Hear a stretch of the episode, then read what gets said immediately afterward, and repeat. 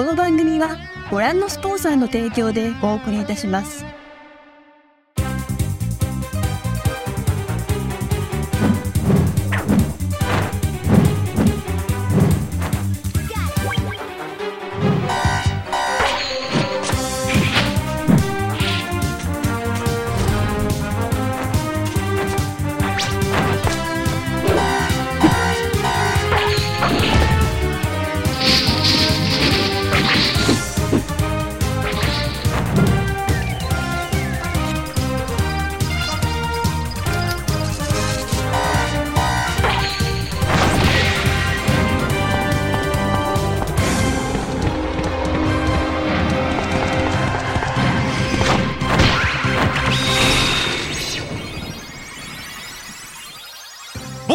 Et qu'on est heureux de vous retrouver tous ensemble pour la rentrée de Sumimasen Turbo. Et oui, on a pris un petit peu de repos, bien mérité après Japan Expo.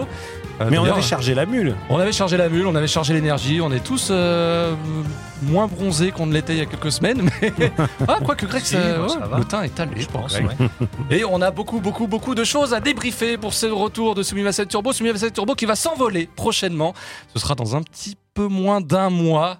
Direction Tokyo et le Tokyo Game Show. Et on y va en force, parce que même Hubert viendra en soute. Même Hubert. Voilà, il sera là. Regardez, Dans la hein. soute. Hubert qui a fait le déplacement exprès pour venir réaliser Sumimasen Turbo. Euh, voilà, il est Mm. plus parisien. On n'a pas comme perdu ça, ça arrive. Ça ne, ça ne reste pas moins un chic type. Il- Mais- il- je lui ai proposé un pain au chocolat ce matin. Déjà, il fait le snob. Il fait Ah, je crois qu'on dit chocolatine. ce, ce n'est plus dans mon vocabulaire. Ah ben, on dit, on dit chococrotine. Tout ça pour dire qu'on va être à Tokyo pour propager la bonne parole de Sumimasen Turbo, l'émission dédiée aux jeux vidéo japonais et à la pop culture dans son ensemble. C'est pas rien. Euh, Une émission qui, euh, si j'en crois les stats euh, YouTube, eh bien, fonctionne plutôt pas mal puisque, eh bien, on peut se gargariser d'avoir dépassé le million de vues, messieurs. C'est bien ou pas On s'applaudit. Ouais. Oh, non, bah, je en l'espace de six mois, Ouais, c'est- l'espace de ouais, six mois, J'ai aucune euh, notion Alors, du. C'est vrai que euh, on peut on peut relativiser. hein. Oui, On- ah bah oui. Parce qu'on aurait fait une émission où on aurait par exemple dégusté, euh, je sais pas, des sakés, euh, on aurait donné du saké à des À des vignerons, à, des ouais. vignerons français. Peut-être ça aurait cartonné ou tu vois un truc, euh, un truc euh, du- des burgers au Japon. On aurait pu faire un truc comme ça, ça aurait cartonné. Nous, on a on a décidé, on a on a notre créneau quand même. C'est les Voilà, jeux c'est sûr qu'on n'a pas fait un million en 24 heures en faisant. On n'a euh, pas fait un bêtisier voilà. à Shibuya. Et, et alors, il faut le dire aussi, c'est qu'on on, on fait aussi des vidéos. euh, On décide, on sait très bien, on sait très bien que ça va pas faire des millions. On a fait, euh, par exemple, des soumis à scène combo pendant tout l'été. On a eu notamment un, un jeu de train qu'on a fait ensemble avec Greg. Et, euh, et alors, beaucoup de gens nous demandent d'autres jeux de train, d'autres nous demandent un rendez-vous régulier du jeu de train. Sumimasen Densha, c'est pas impossible que ça devienne un truc régulier. Encore une nouvelle rubrique. Ah, voilà. tu veux dire Décidément, cette émission n'est que nouvelle- avec que des anecdotes de ah on a pris le train en, en 97 euh, sur la route de, Ouais. de, de Kumamoto voilà enfin que des, que des anecdotes euh, ultra pertinentes Tout ça pour dire qu'on. Alors, il y a eu des succès, des succès d'estime et puis il y a Ouais. des succès euh, Des inattendus. succès tout court. Ouais. Ouais, c'est-à-dire que la tier list Final Fantasy a skyrocket, comme on dit dans le jargon. Ah ouais. Euh, il y a, oui, ah, il y a des jargons. euh, Bah, bah, il y a d'accord. du jargon youtubeur maintenant, il était obligé. C'est-à-dire qu'on était euh, flat, comme on dit, et puis d'un coup, bouffe. euh, ouais, Je pense que les gens sont ennuyés pendant l'été ils se sont dit, bah, tiens, c'est quoi le meilleur Final Fantasy après FF16 Et hop. FF16 ah est-ce qu'on eh, Eh, eh, on s'était quitté sur FF16 Est-ce qu'on c'est est-ce qu'on repart- Capcom. est-ce qu'on reparlerait pas ah oui non non mais euh, le Capcom Turbo euh, Bon, on va pas reparler tout de suite de FF16, Pas tout de mais on va se garder parce que c'est vrai qu'il restait un suspense de la dernière émission. ouais. Il y avait une note un petit peu dans le flou dans Famitsu Imasen. On ne savait pas si euh, Daniel allait s'arrêter sur 5 ou 6. Hum. Et Mais- on le saura très prochainement. Et en tout cas, on veut remercier les gens parce que tous ces Sumimasen combos qu'on choisit de faire parce qu'ils sont un petit peu niche et euh, de se foutre aussi de l'audience. hein. On est content que ça marche, mais on est content aussi de, de faire des choses un petit peu, un petit peu qui nous ressemblent. Et ben, c'est possible grâce au Patreon. Un luxe, un luxe effectivement, grâce à patreon.com Grâce à soutien. Sumimasen, grâce à votre soutien, eh bien, on peut euh, se payer le loisir de euh, faire des jeux voilà comme ça qui ne sont pas forcément ni dans l'actualité. Je pense à Revenge of Shinobi, hein, je pense pas que l'actu soit euh, été bouillonnante autour de Revenge of Shinobi. Non. Et pourtant, on l'a fait. Et c'est grâce à ça qu'on peut aller au Japon et prendre Uber dans notre Grâce à. Shinobi. grâce à grâce à Shinobi, grâce au Patreon. grâce au soutien euh, voilà assidu de nos spectateurs que Voilà. l'on remercie chaudement encore une fois qui ont fait euh, pour certains le déplacement jusqu'à euh, Villepinte Oui, c'est pour vrai. nous voir lors de Japan Expo. Japan Expo consacré aux 40 ans de Capcom Doublement compliqué parce que le matin à Japan Expo, on peut pas rentrer si facilement que ça. Mm. Donc euh, c'était à 11h, donc ça allait. Mais des fois, ouais, tu mets plusieurs heures pour rentrer. Alors bon, le dimanche, c'est pas la plus grosse journée, mais euh, je pense qu'il y a des gens qui sont. On a eu pas mal de gens qui sont arrivés en cours de route. On a, on a eu une arrivée héroïque de, de Greg. Aussi. Genre vraiment à la, mi- à la minute près. Et non, C'est mais l'homme qui à la minute près, après 5 minutes de. euh, Ouais, ouais. Par rapport à leur théorie. On avait notre ami Kendo dans les coulisses qui dit oh, T'inquiète, je temporise, je temporise. Et Greg est arrivé tel un Messi. Voilà, j'étais Voilà. là. Lionel Messi. En tout cas, merci de votre soutien et merci de vos commentaires. Merci. euh, Attends, tout ce qu'on dit pas, que parce qu'on n'est pas des, des vieux youtubeurs là. Euh, alors attends, Euh, c'est quoi? Attends, je vais liker. Abonne-toi, active la cloche. Act Boy, toi, voilà. active la cloche. C'est tout?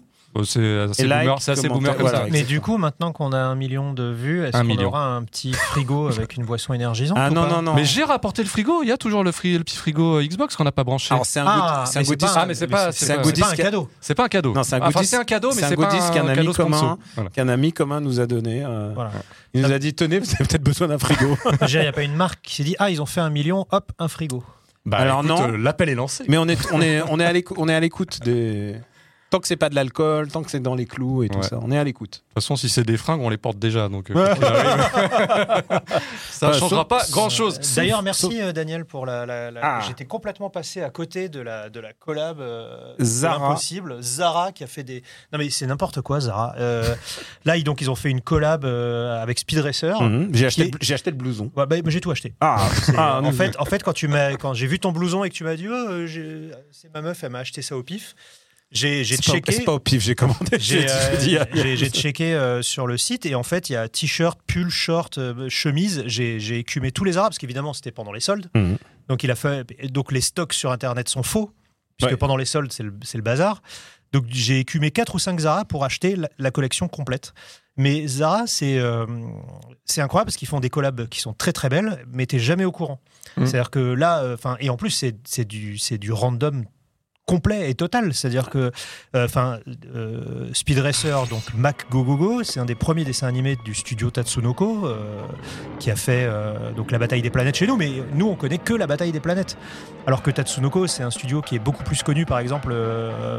au Japon évidemment, mais aussi en Italie.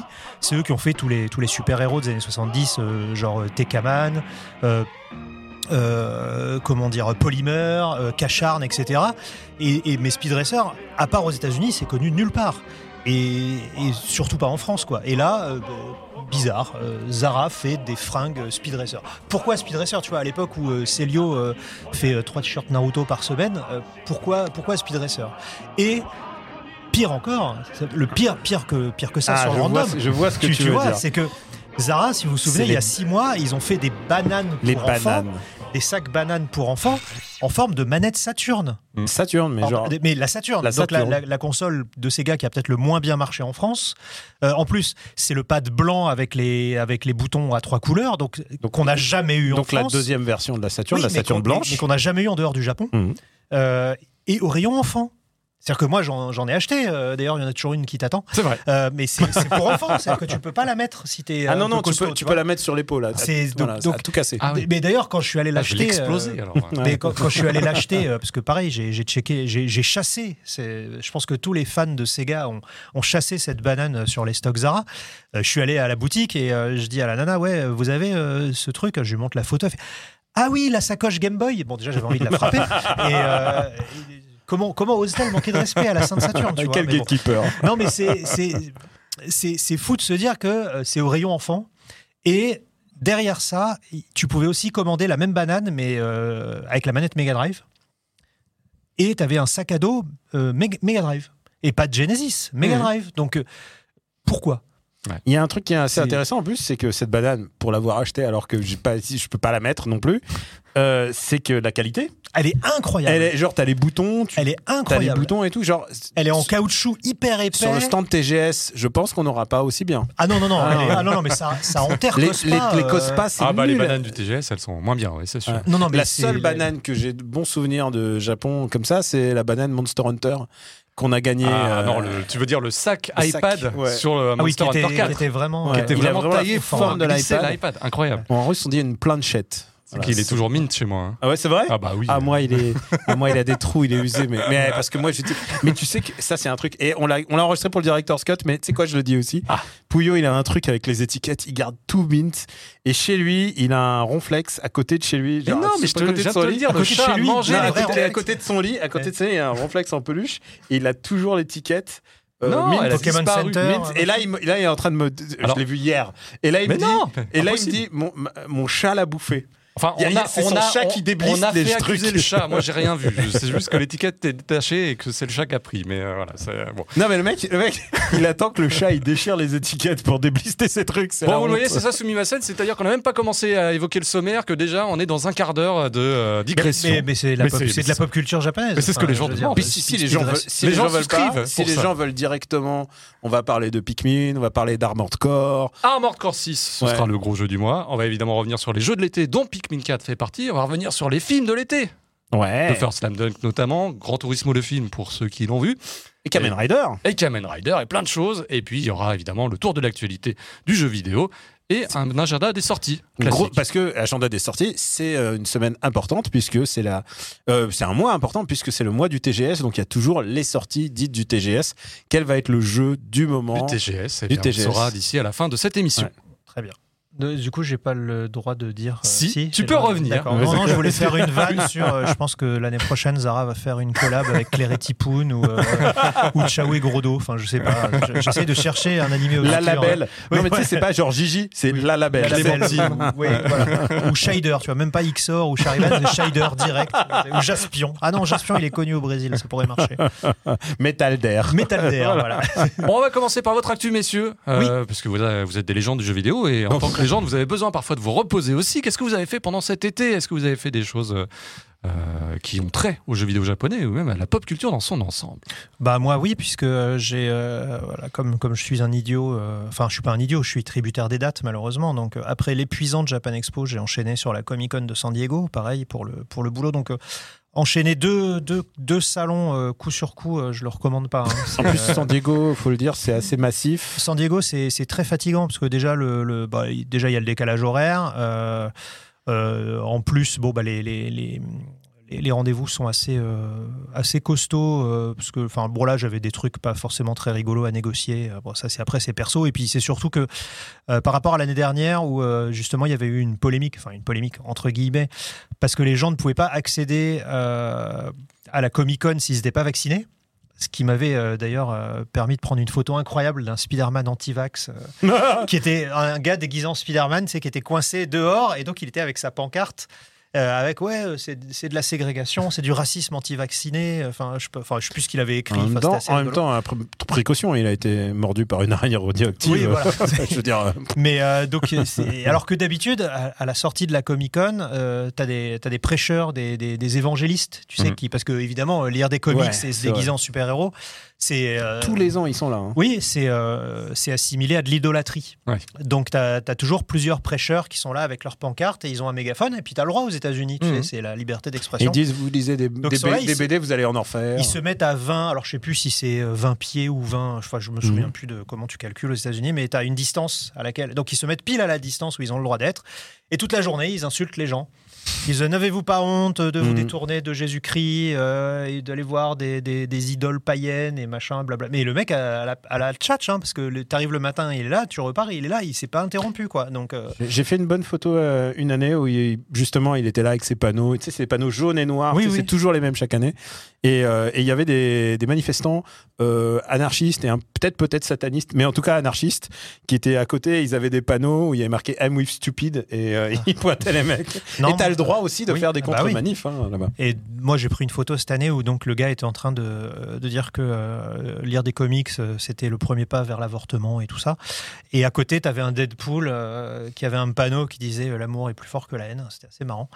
Mais bon, bref, tout ça pour dire que la Comic Con c'était épuisant et que tout comme l'année dernière, j'étais extrêmement surpris euh, de l'importance du, du Japon euh, par rapport à la Comic Con. C'est-à-dire que tu te dis, bon, quand même, les Américains, euh, même si c'est comme en France, il y a une explosion du manga et des ventes, euh, tu te dis là, ils jouent sur leur. Ils jouent sur leur territoire, tu vois. D'autant qu'il y a Animé Expo, genre euh, deux semaines avant. Deux quoi. semaines avant et euh, il y a la PowerCon une semaine après. Euh, PowerCon c'est pas une super héroïne, hein, c'est euh, CON. c'est la, c'est, euh, non mais vois, je dis parce qu'on a l'ai. déjà fait Oui, la oui. blague. hein, Ouais, très bien. donc bref. Et donc la, la Comic Con, j'étais très rigole. surpris parce que encore une fois, les plus gros stands, c'était des stands japonais, euh, notamment Bandai, euh, qui a beaucoup trop d'argent. Bandai, je ils sont pense. toujours devant. Ah ouais, ouais, mais ils ont, et à Bandai cette année, ils avaient encore trois stands. Euh, un stand Gundam, Un stand- un stand de Dragon Ball, figurines, etc. Et un Toys Général. Et un troisième stand, Mhm. voilà, Toys Général. Pareil, Toei était là en force. Ils avaient un stand Toriyama géant. euh, parce qu'ils ils préparaient en fait la sortie de, de Sandland, Ah oui. euh, le fameux euh, dessin animé tiré d'un one-shot d'Akira Toriyama. Donc euh, il y avait euh, toute une scénographie, tu pouvais te prendre en photo dans le véhicule, parce qu'ils avaient refait le véhicule à l'échelle, etc. Enfin, il y avait, euh, y avait aussi une, expo avec toutes les figurines Dragon Ball. Enfin, vraiment la, la, l'importance de, Dragon Ball dans la scène pop culture américaine est toujours très très présente. Crunchyroll aussi avait un très gros stand, Viz Media aussi. Et, euh, et ça permet aussi ce, genre de salon où les, professionnels euh, prennent la parole, ça permet aussi de remettre les choses en perspective. C'est-à-dire que t'as beau avoir plein de séries, euh, plein de films tirés des, comics américains. Il y avait un Michael Gombos qui est un, copain à moi qui est qui est en charge du, développement chez, Dark Horse, qui expliquait les, les mangas, c'est environ un dixième de leur production, mais c'est plus de la moitié de leur vente.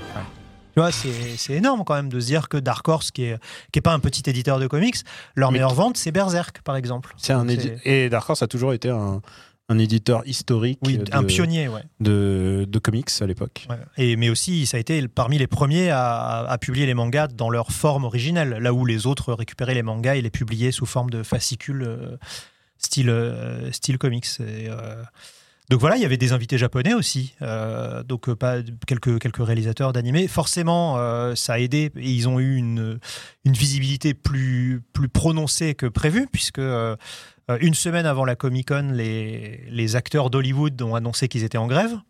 Donc ça a été la catastrophe. La plupart des événements ont été annulés ou euh, genre bah, t'as les gens qui faisaient la queue pour venir voir euh, euh, Mais- The Rock, Ryan Reynolds, Les etc. trucs Marvel, elle annonce Marvel euh, dans le Hall Et- H. Voilà, et puis au final, euh, ah bah c'est machin, Goran Milovicevic qui est troisième assistant réalisateur venu de Pologne parce que bah, c'est le seul qui n'est pas syndiqué et qui a le droit de s'exprimer.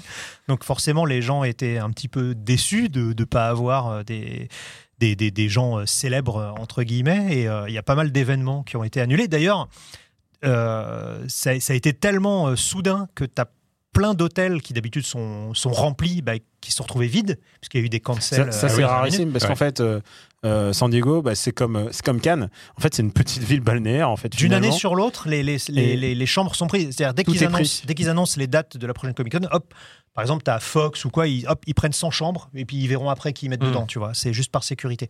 Il y a un bah, vrai coup- problème de logement hein, là-bas. Et là, du coup, bah, tu avais des places d'hôtel euh, vacantes. Donc, euh, c'est, moi, je discutais avec des éditeurs américains qui me disaient Ah, on a pu prendre euh, une chambre dans l'hôtel machin, parce que d'habitude, c'est impossible.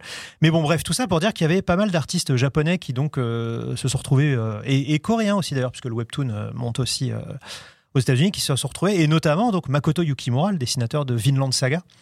Euh, qui, qui venait parce qu'aux Éta- aux États-Unis, parce que suite à la diffusion du, du dessin animé, son, son manga a, a grimpé un flèche euh, aux États-Unis. Et euh, voilà. Donc j'ai j'ai une anecdote incroyable avec lui, mais est-ce que j'ai le temps Euh, Pour le. Director's Cut, D'accord, bon, je Hein regarderai pour le. Ok, très bien. Donc voilà, la Comic Con, Ah, c'était on- épuisant. là, là, on fait du tease. Là. Ah oui. Voilà, beaucoup de beaucoup de beaucoup de, de, de Japon euh, à la Comic Con, certes, même si euh, évidemment euh, il y a toujours les gens qui vendent les planches originales, etc. Tous les trucs que tu as C'est- acheté euh, 500 dollars il y a C'est 10 ans, qui en valent 50 000 aujourd'hui. c'est faux. c'est- voilà. C'est, Non, c'est des trucs surtout sur lesquels on pleure aujourd'hui parce qu'on peut plus les tu acheter. les as pas achetés. Ouais, moi, parce qu'on peut plus les acheter. Moi, j'étais avec mon directeur de, de- de collection comics qui, qui, qui regardait des pages de X-Men et de trucs. Il dit Ah, tu vois, ce truc-là, il y a 15 ans, je suis passé devant, je disais Ah, 100 dollars, c'est un peu cher. Et Mm. Le truc était à 25 000 dollars Ouais. sous cadre. Machin. Ah, Enfin, ouais, ouais, Avec le petit grade en Oui, haut, bien 9.0. sûr, avec- oui, oui, c'est le petit côté mandaraké, euh, mandaraké de. Ah oui. de- Si il- on avait su. ouais. Voilà. Mais tu sais quoi, il faut faire des paris, c'est ça.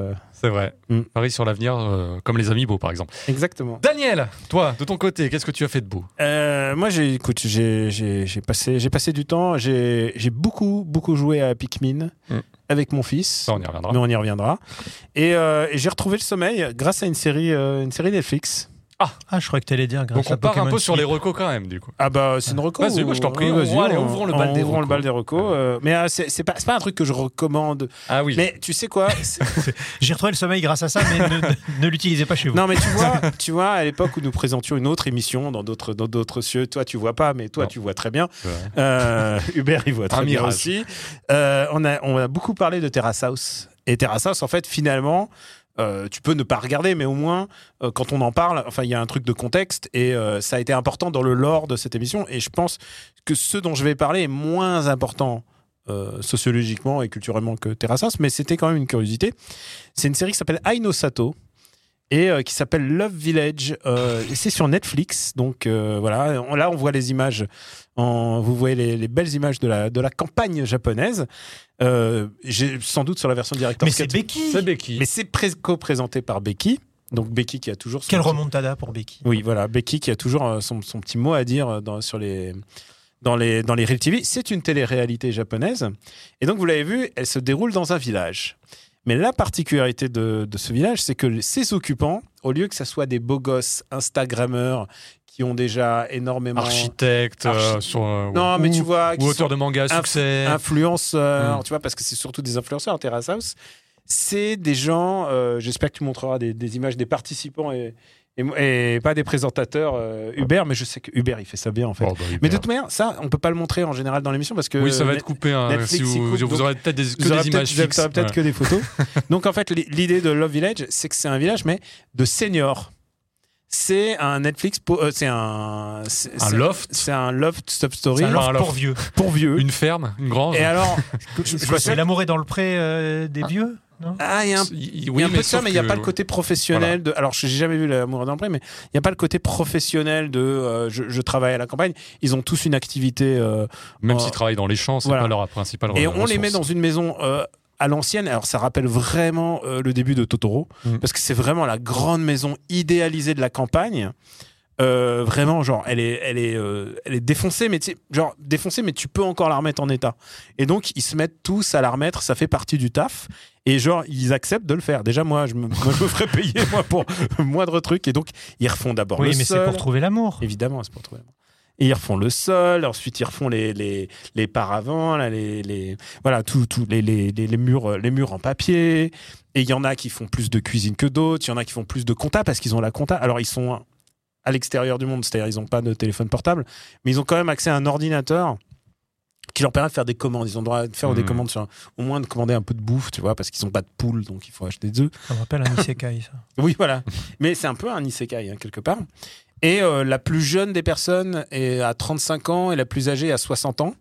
Oh, c'est pas si vieux, alors. Alors, c'est pas. C'est pas des seniors. hein. Alors, 35 c'est ans, pas- c'est pas senior. Non. Oui, mais c'est pas senior, c'est pas senior, senior japonais. hein. C'est voilà, c'est. Ben, la plus jeune a 35 ans, mais il faut bien qu'ils mettent un petit peu de, de, de sel, donc ils mettent un petit peu de tous les âges, tu vois. Et euh, alors oui, en plus elle a 35 ans, elle est prof de yoga. Je me demande qu'est-ce qu'elle va foutre dans un truc de senior? Je sais pas, je me sens vieux. Bah, elle cherche l'amour. Elle cherche l'amour. Et, euh, et alors, je me souviens de cette phrase euh, mythique de Pouillot qui a dit euh, Quand tu regardes Terrace House. Alors, je tiens à Qu'est-ce que dire- j'ai dit je encore tiens à dire un truc c'est qu'on regarde plus Terrace House euh, Ah bah aujourd'hui. Moi, il y a- y un truc, il s'est passé un truc avec Mm. Terrace House. Du jour au lendemain, moi, j'ai, j'ai, je regardais même plus, mais là, ça m'a complètement coupé l'envie. Là, on est quand même dans des trucs un peu plus. euh, c'est bon enfant, c'est-à-dire les deux personnes ne se moquent pas vraiment des, Donc, la Des phrase mythique alors. la phrase, phrase mythique de Pouillot, merci de me, ramener là-dessus, c'est, tu, tu veux savoir, hein. c'est euh, quand tu regardes Terrace House, tu comprends le problème Ah oui. euh, de la du problème de la natalité au Japon. Bah, c'est si mythique que ça, mais en tout cas. Ah, moi, elle m'a, moi, elle m'a marqué. te voilà un sociologue. voilà, voilà. Moi, elle m'a marqué Voilà, parce qu'elle elle est d'une folle, elle est d'une folle acuité parce Ah que oui. tu vois aussi, euh, tu, tu pouvais aussi voir ce problème. Et, euh, et là, là, tu vois aussi les, les problèmes parce que tu sens que quand même ils ont 60 ans, mais ils ont quand même envie de se marier, tu sais, de poser les bases d'une d'une relation très traditionnelle.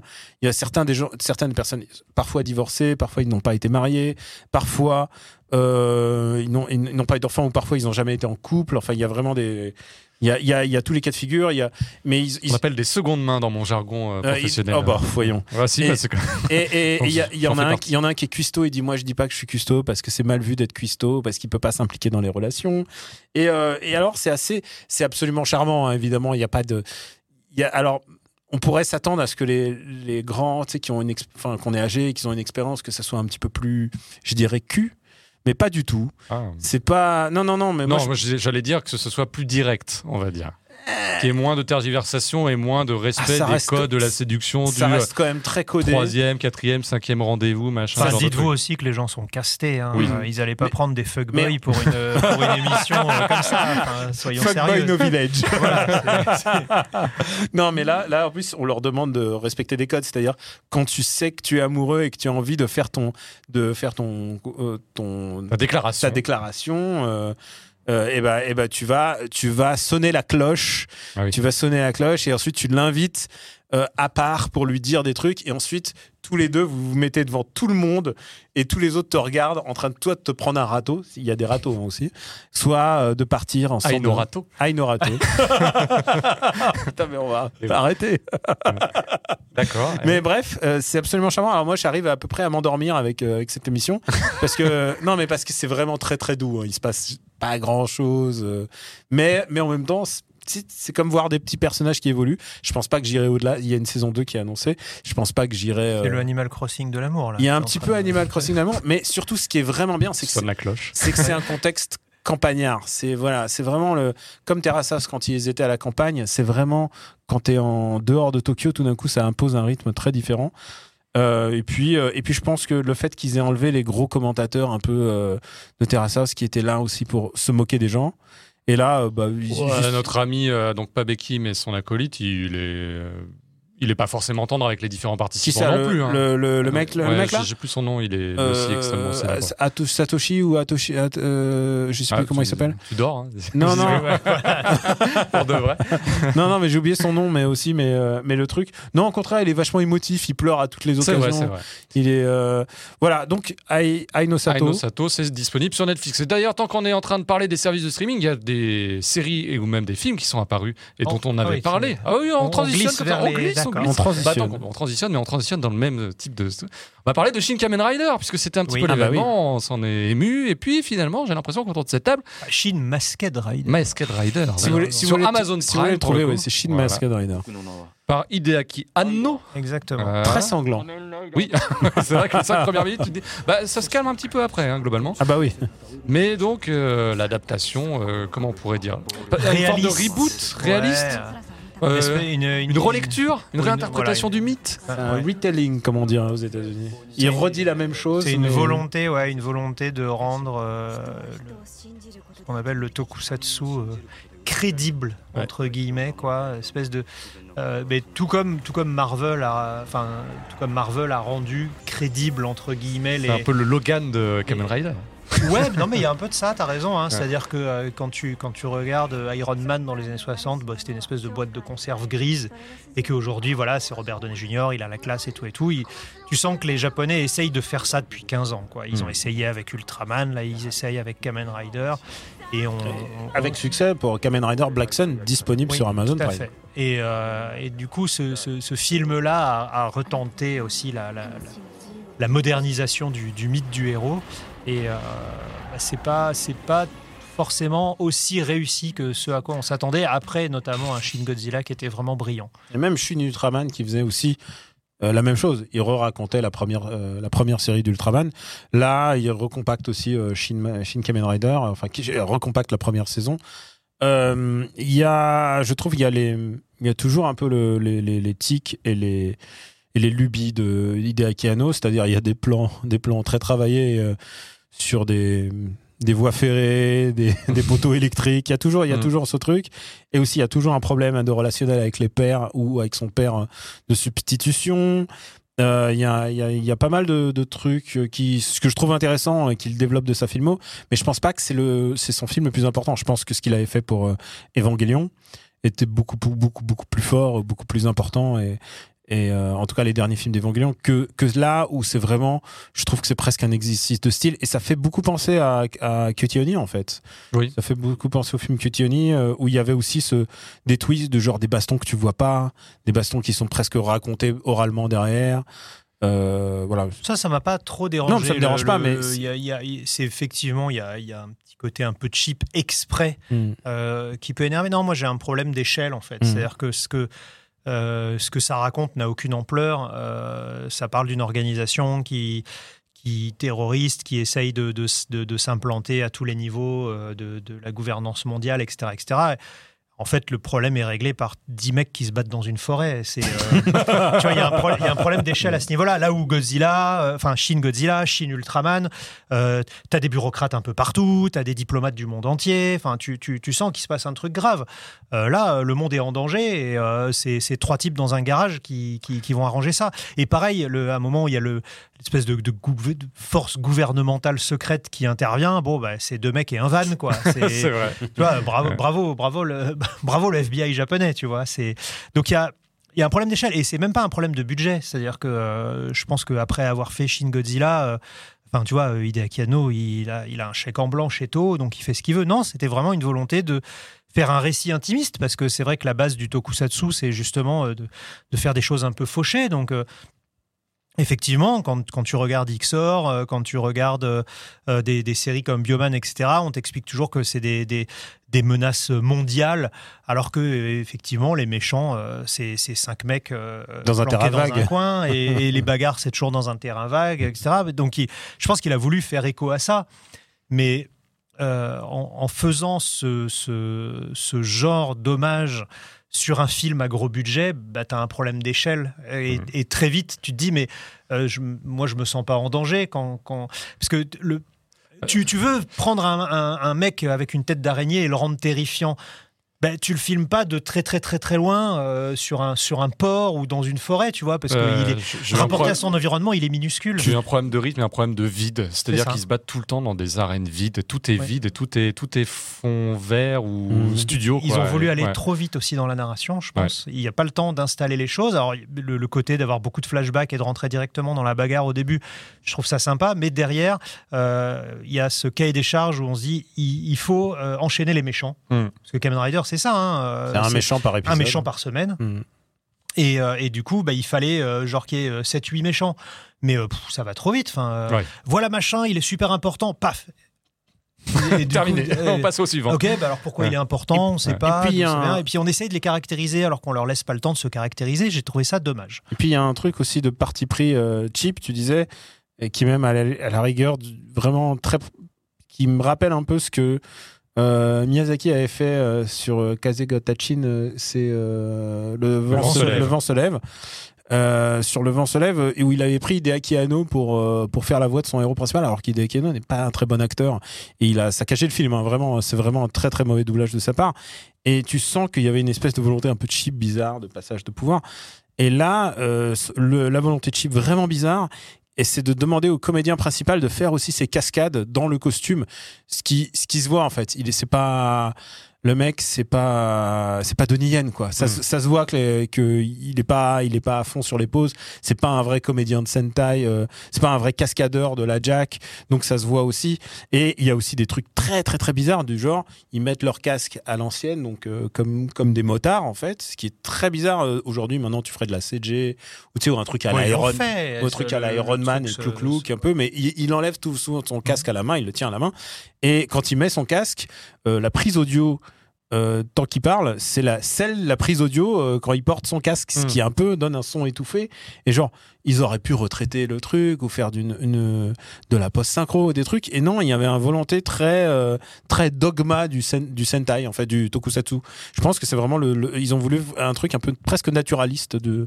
Et je sais pas si c'est le vrai truc que j'aurais voulu voir euh, sur euh, sur un tel projet. Non, mais il y a une volonté d'aller presque vers du Mm. film amateur. Ouais. Mais je préfère Shin Ultraman hein, beaucoup. Bah, Daniel, tu voulais d'ailleurs parler de d'Ultraman. Ah bah oui, c'est vrai qu'il y a eu, Ouais. il y a une nouvelle série Ultraman qui vient de commencer. Ultraman Blazar. Alors, euh, Parce qu'il l'a foutu. il met le Blazar. Et euh, elle est dispo gratuitement sur la chaîne, comme, comme notre émission d'ailleurs, Ah oui. comme notre émission, sur, euh, sur la chaîne YouTube de, de bah de, de puisqu'ils sont ça c'est vraiment un truc très positif du, monde moderne c'est qu'ils se sont dit plutôt que d'avoir une série qui dort au Japon et qui sortira jamais ils la sortent euh, en Occident et du coup bah ils se font des revenus publicitaires au moins la série existe et il y a une demande quoi. Et euh, du coup bah maintenant c'est ça euh, le, jour de diffusion au Japon et on a aussi la, série.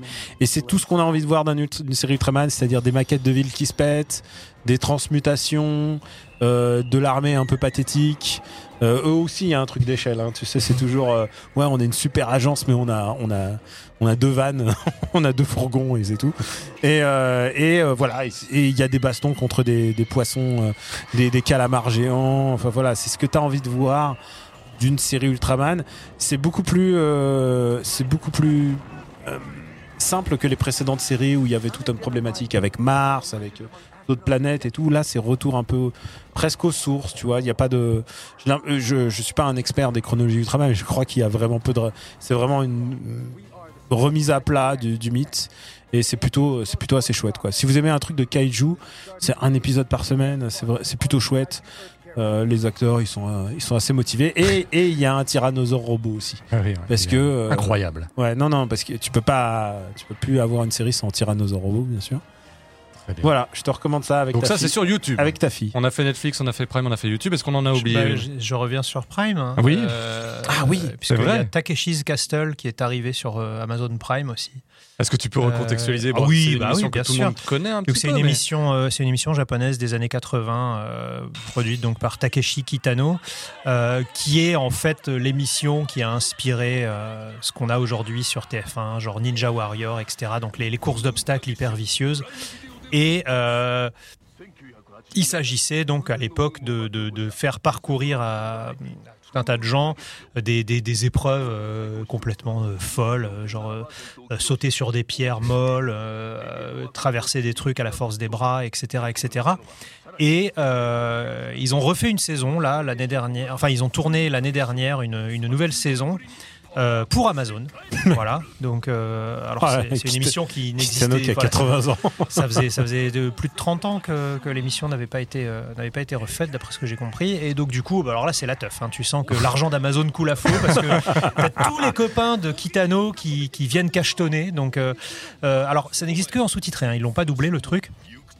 Et tu sens vraiment les pauvres traducteurs qui galèrent à traduire les, les vannes de. Enfin, tu vois, c'est comme si tu avais tous les gens des grosses têtes euh, qui se réunissaient dans une émission et qu'il fallait sous-titrer ça en japonais. Ouais. Enfin, t'imagines euh, Mmh. euh, euh, toutes les vannes. Ah bah euh, machin. euh, père de on t- Loche, on- on- voilà. on t'a pas vu depuis 1987. euh, MDR. Enfin, c'est des trucs intraduisibles. Le père de Loche étant la vanne que faisait tout le temps Oui. Philippe Bouvard, hein, je précise. Et, euh, et- et donc du coup c'est c'est très compliqué de, de- de- de traduire toutes ces refs euh, au, bah, au Genokai, enfin au, au- comment dire au, au, au lore du, du- des humoristes japonais, mais, mais ça marche plutôt bien. j'ai envie, de, j'ai envie de participe à ça. Ouais. j'ai envie qu'Hubert il tombe dans la flotte. Et euh, donc c'est bah, vraiment si, nul. si- si- non, mais si C'est vous nul. êtes si vous êtes en manque d'émissions japonaises, euh, il y a tout est là, hein, les gros les gros sous-titres, des vannes nulles, euh, les, les trucs hyper vicieux. Les mecs déguisés en mascotte. Voilà, donc non, vraiment, vraiment tout est là. et, euh, et, et pour le coup, c'est pas mal fait. Il y a 8 épisodes.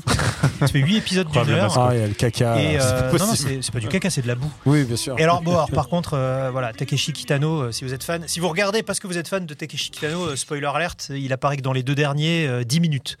Parce que Il se il, pointe ah, il avait pas le time. bon, hein, et- il- bah, il- il a- oui, non, il a est un arri- film, hein. Il est arrivé, il est arrivé sur fond vert pour les deux derniers épisodes et 10 minutes chacun. Mais il a 80 piges. il dit, il dit même pas le nom, tu vois, parce qu'à un moment, il annonce une guest star, il dit même pas le nom. Je pense qu'il savait pas à l'époque où ils l'ont enregistré. Il fait, Eh, voilà, je vous envoie cette personne. Et puis, c'est- tu vois, il, il se rend même pas sur le, sur le tournage qui, Ouais. qui se déroule à la campagne, parce que tu as vu toute, toute l'installation Mm. qu'il faut faire. Donc euh, oui, tu, tu sens qu'il est un peu fatigué quand même. hein, mais, euh, Tu te mais ses potes prennent le relais, il n'y a pas de souci. Tu te souviens que ça a été, ça a été diffusé en France Oui. Oui, c'était commenté par Thierry Roland. Non, euh, ah non Oui, il y a eu alors, il y a eu les diffusions de Thierry Roland et il y a eu la Avec diffusion Vincent Dezania. Vincent Dezania et, et Benjamin, Benjamin Morgan. C'était pas la, la- les commentaires les plus. Je pense que ça a mal vieilli si tu regardes. Oui. Parce qu'il se moquait beaucoup des personnages et bon. euh, bon. Mm. Tu veux dire qu'il faisait des accents racistes euh Oh. Alors, Oh. je- ah, je- ma mémoire me joue des tours, je ne sais pas. C'était Je pas, ne sais pas. Moi, je me souviens d'un passage Michel Lébizan euh, Un assez, petit- assez embêtant. Euh, Mais- mais ah, on- moi, je me souviens de. On parle de de- 10 épisodes. hein. Ah, c'était ni bon ni mauvais. Bah, ils étaient euh, déguisés, voilà, c'était- déjà, ils étaient déguisés en geisha. Voilà, ils, avaient, ça. des- ils avaient des petits trucs, genre ils mangeaient des sushis en déguisés en geisha. C'est pas des trucs que vous verrez dans Sumimasen Turbo quand on sera A au priori, Japon. non. Mais j'ai- folle Ouais. envie de déguiser euh, Hubert. hein, Ouais, je Uber, en- qu'il soit Uber en ninja. en mascotte. Ah, il est un peu là en en ninja. en fait. mascotte, ouais. Mais en tout cas, euh, donc 8 épisodes qui sont sortis là comme ça. euh, Ouais, j'en euh, avais même pas entendu parler, tu vois. donc, Ah bah non, euh, non, mais tu sais comment je suis Ah, tombé dessus? C'était dans les recos après euh, Kamen Rider, Ah ouais. enfin Shin Masked Rider. Après, si vous avez apprécié, hop Mais ça, c'est ça, le truc, c'est qu'Amazon communique très, très, très peu sur ces nouveautés. Ou très et, mal. Et sur, ces programmes japonais. C'est-à-dire Mm. que. Euh, comment s'appelle le truc avec Philippe Lachaud où quand les gens rigolent, ils se font foutre dehors là Le Ah, LOL qui oui, ressort. LOL qui ressort. Voilà, et ben il y a la version japonaise sur. euh, Ah, ça y est, ils ont mis, euh, Ah ben ça fait longtemps, ça fait plus Docu- d'un an. Documentary, là Oui, documentary avec, euh, avec donc le- le- les downtown qui sont là. Et, et en fait, il faut chercher. euh, euh, c'est c'est pas très amusant. hein. Alors, c'est pas amusant, mais je trouve que la version japonaise est vraiment mieux que la version de la Ah show. bon? Bah, je- je- bah, pas de Bon. spoiler, mais tu sais pourquoi? C'est parce que en France, et il y a d'ailleurs il y a eu un scandale là-dessus, c'est qu'en France, les mecs euh, jouent pour une association. Tu sais, genre ah si je gagne, je donne tout mon argent à une association. Au Japon, c'est pas ça du tout. C'est ils, donnent leur propre argent. Les stars viennent et parient leur propre argent. Et sinon, il y a pas en fait, il y a pas de pari en fait. Mais c'est comme le poker. Euh, Bon, je joue pas au poker, mais le poker, justement, si t'enlèves l'argent, euh, c'est- juste un jeu, c'est un jeu de cartes, quoi, tu vois. Alors que là, si là, t'enlèves le, le pari, le fait que s'ils perdent, et ben ils perdent leur argent, tout d'un coup, ça, tu perds le truc. Au Japon, il y a encore ça. Et euh, il n'y a aussi pas eu de scandale euh, sur le fait qu'ils étaient surpayés. Surpayé pour, surpayés parce que j'ai- pour 4 heures d'émission. j'ai entendu parler de, de demi-millions. euh, Non, 200 000 euros, je crois. 200 millions Moi, j'ai entendu parler de demi-million. Pour certains. Bah, c'est pas mal. Pour, euh, pour une jo- journée d'en- journée d'enregistrement. Oh, écoute, si tu coupes la poire en deux à 300 000, ça va. hein. Ouais. Écoute, s'il propose à Soumi Masen Turbo. euh, Ah oui, bah moi je rigole dans les deux minutes, hein, c'est pas le problème.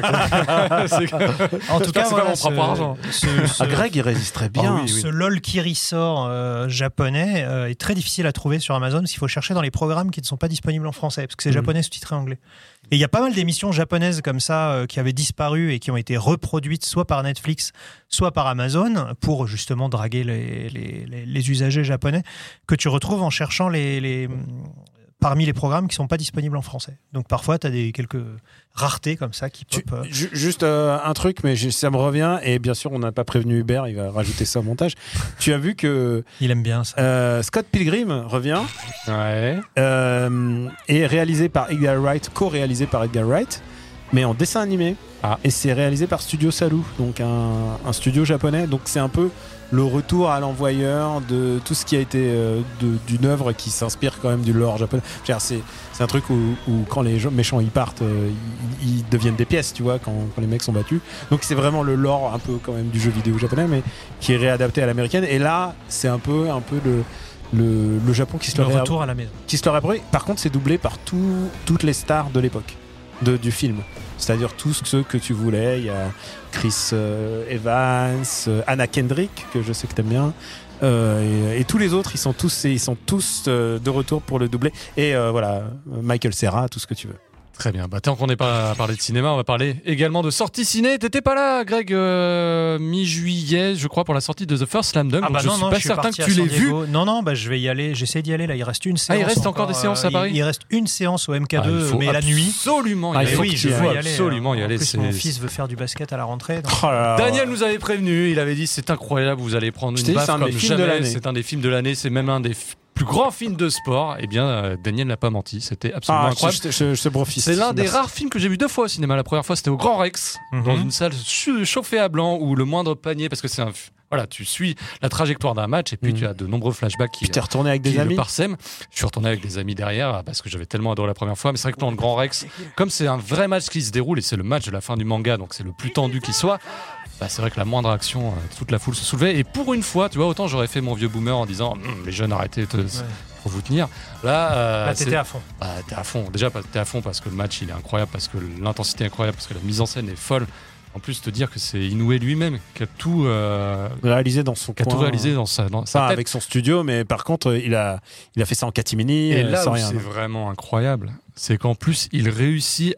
On parlait de relecture tout à l'heure avec Kamen Rider, mais il réussit à réinterpréter son œuvre, l'œuvre qu'il a consacrée, avec un nouvel angle, avec un nouveau personnage principal. C'est pas forcément Sakuragi qui est au centre des, euh, de l'histoire, mais Miyagi, Mhm. le, le meneur de jeu de, de. Avec, bon, c'est un nouveau point scénaristique qui n'était pas du tout abordé. C'est quelque chose d'inédit qui a Il a été pris quelque chose, spécialement il a pris quelque chose de, le qui n'était pas mais ça évoqué dans le permet manga. à tout le monde vraiment de rentrer le dans l'histoire avec un nouveau point de vue beaucoup plus émotionnel et tout en gardant l'intensité du match de basket et en termes de réalisation basket, en termes de crédibilité des actions, en termes de crédibilité des matchs, de, la façon dont les joueurs se déplacent, t'as l'impression qu'ils ont scanné mais des heures et des heures de vidéos de, de NBA tellement les toutes les postures, toutes les animations, tout le sens du jeu est respecté. Donc quand tu es amateur de basket, en plus, c'est vraiment la petite cerise sur le gâteau. Et c'est vraiment, c'est un, chef-d'œuvre. Ah, Voilà, il n'y a pas d'autre mot, c'est Bah, son chef-d'œuvre puisqu'il en a fait qu'un en plus. Mais euh, huit mois après, il est toujours diffusé au Japon. Euh, un ami commun m'a dit qu'il ait enfin pu le voir en salle. On le salue. Et euh, il l'a vu en salle et la salle est remplie. euh, Il y a deux salles encore à Shinjuku qui le. Donc tu vois encore, il y a encore le public. Il m'a dit, figure-toi que 70% du- de la salle c'est public féminin.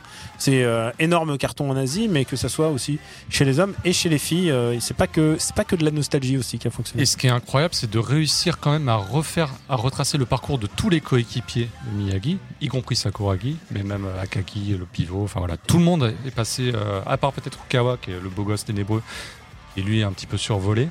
Et en gros, tu as quand même tout un condensé des euh, 30 et quelques tomes du manga sur ces deux heures. Donc tu peux comprendre, tu peux te ré- réinvestir après dans l'œuvre euh, originale.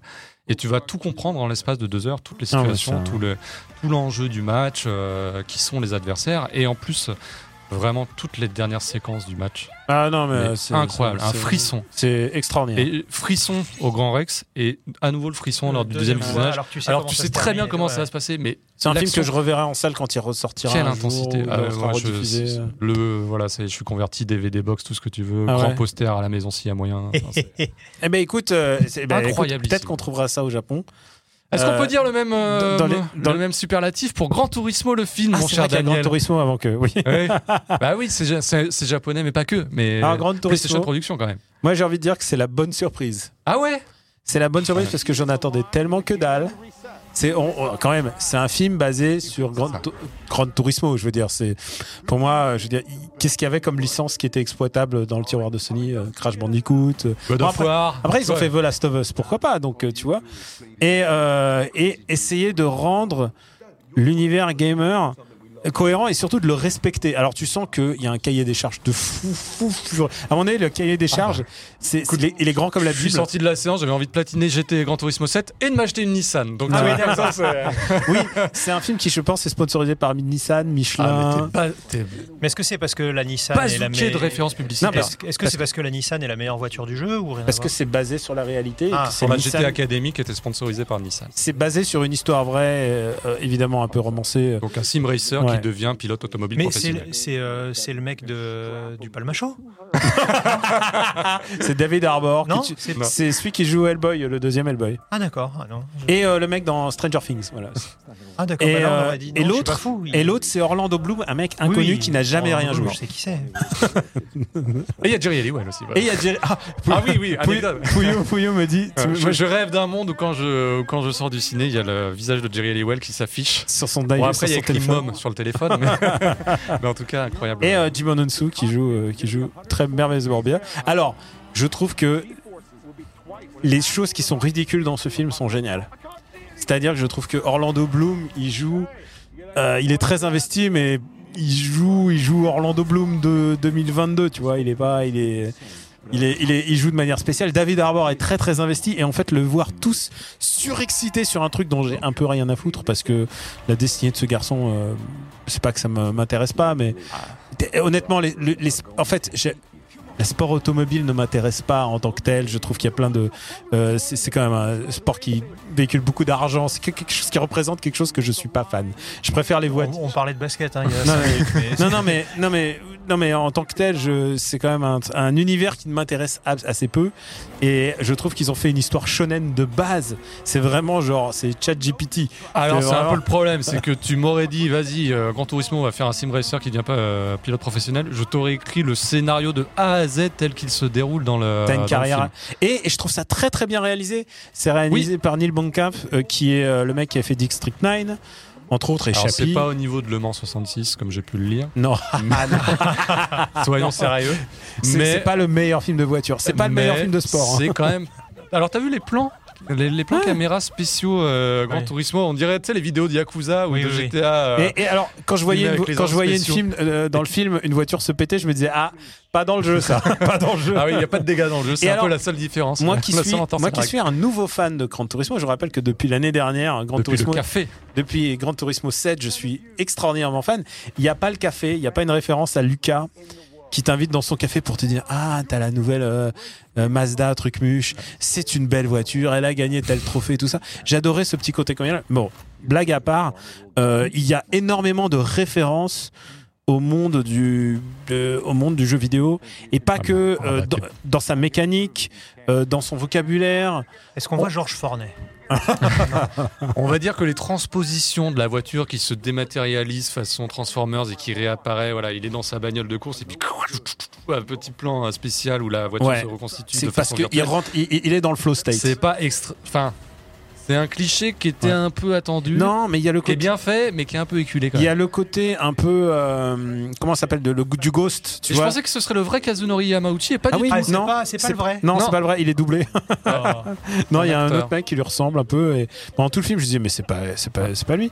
Et euh, il y a le côté un peu ghost, c'est-à-dire de suivre la ligne et tout. Évidemment, euh, je pense que Speed Racer est un meilleur film de, de bagnole que ça. Mais euh, Mais voilà, comme tu l'as dit, on part du postulat, on va faire un film Gran Turismo. Tu vois, quand il a été annoncé, genre il y a 4-5 ans, on rigolait. je, ils vont faire quoi Des voitures qui, qui se touchent pas ou des trucs, tu vois, je me suis- les, les vannes, les vannes que tu peux faire sur Gran Turismo. Et en fait, ça tient, Et en plus, ils ont inclus, ça tient la route. ils ont un- oh, Oui. ils ont inclus aussi le côté de je passe mon permis. euh, oui, permis- oui. Et honnêtement, quand il gagne son permis de faire des courses, j'ai fait. C'est Ah. comme toi quand tu décroches l'argent, tu sais. euh, Quand tu disais, ah oui, Parce que l'or, je l'ai jamais vu, moi. Sans, sans Ah, et moi les j'ai machins. j'ai j'ai euh, j'ai fait la moitié, au moins trois quarts des permis en or. En, Ah ouais. or hein. Oui, Ah non, mais peut-être- vraiment, je Peut-être ceux du début, mais le Nürburgring en or, je l'ai jamais eu. Je hein. me suis euh, je me suis investi hein, quand même hein, dans ce jeu. J'ai plus de la moitié des platines, hein. Ouais. Euh, plus de la moitié des, des trophées quoi. Voilà, bah, il te reste Et, l'autre moitié. et- et honnêtement, et ça c'est le miracle de jeu, c'est que j'ai envie d'y rejouer maintenant même avec la PSVR 2 ou quelque chose. J'ai envie de rejouer à quand mais le problème c'est que j'ai déjà vu toutes les voitures de Lucas. Est-ce qu'il y a la vraie musique du jeu? Ah il y a les Mm. bruitages. Ah, il y a les bruits- ah, Je sais. Non, il y a je les pas pas tu sais, du, détourner. du- du démarrage de Gran Turismo qui sont aussi caractéristiques. Il Oui. y a il y a les Les, bruitages les- du- les bruitages des Ouais. feux. Un, Ouais. un, un. Et il y a, il y a vraiment des petits trucs. Il y a les bruitages PlayStation aussi. Ouais, Beaucoup de tout le bruitages. temps. Mais tu vraiment, connais pas trop, mais tu. Genre... vraiment, il y a un côté publicitaire qui est assez vénère. ouais. Tu peux pas, tu peux pas y faire, tu peux pas faire abstraction. Tu sais que c'est dans le contrat de base, mais tu le manges bien. Ah oui, non, mais, non, mais c'est vrai. On- Nous, on y va en connaissance de cause parce qu'on on a une PlayStation euh, Ouais. et euh, qu'on a joué à Gran Et Turismo après, et tu- tout tu ça. y Mais vas aussi en disant je veux retrouver l'univers. Le mec Turismo, qui veut- l'univers qui de la y va et le qui- bruit de l'allumage, le ça. mec quoi. qui y va en, sans, sans connaître le contexte, qu'est-ce qu'il va, qu'est-ce qu'il va retenir Je sais pas.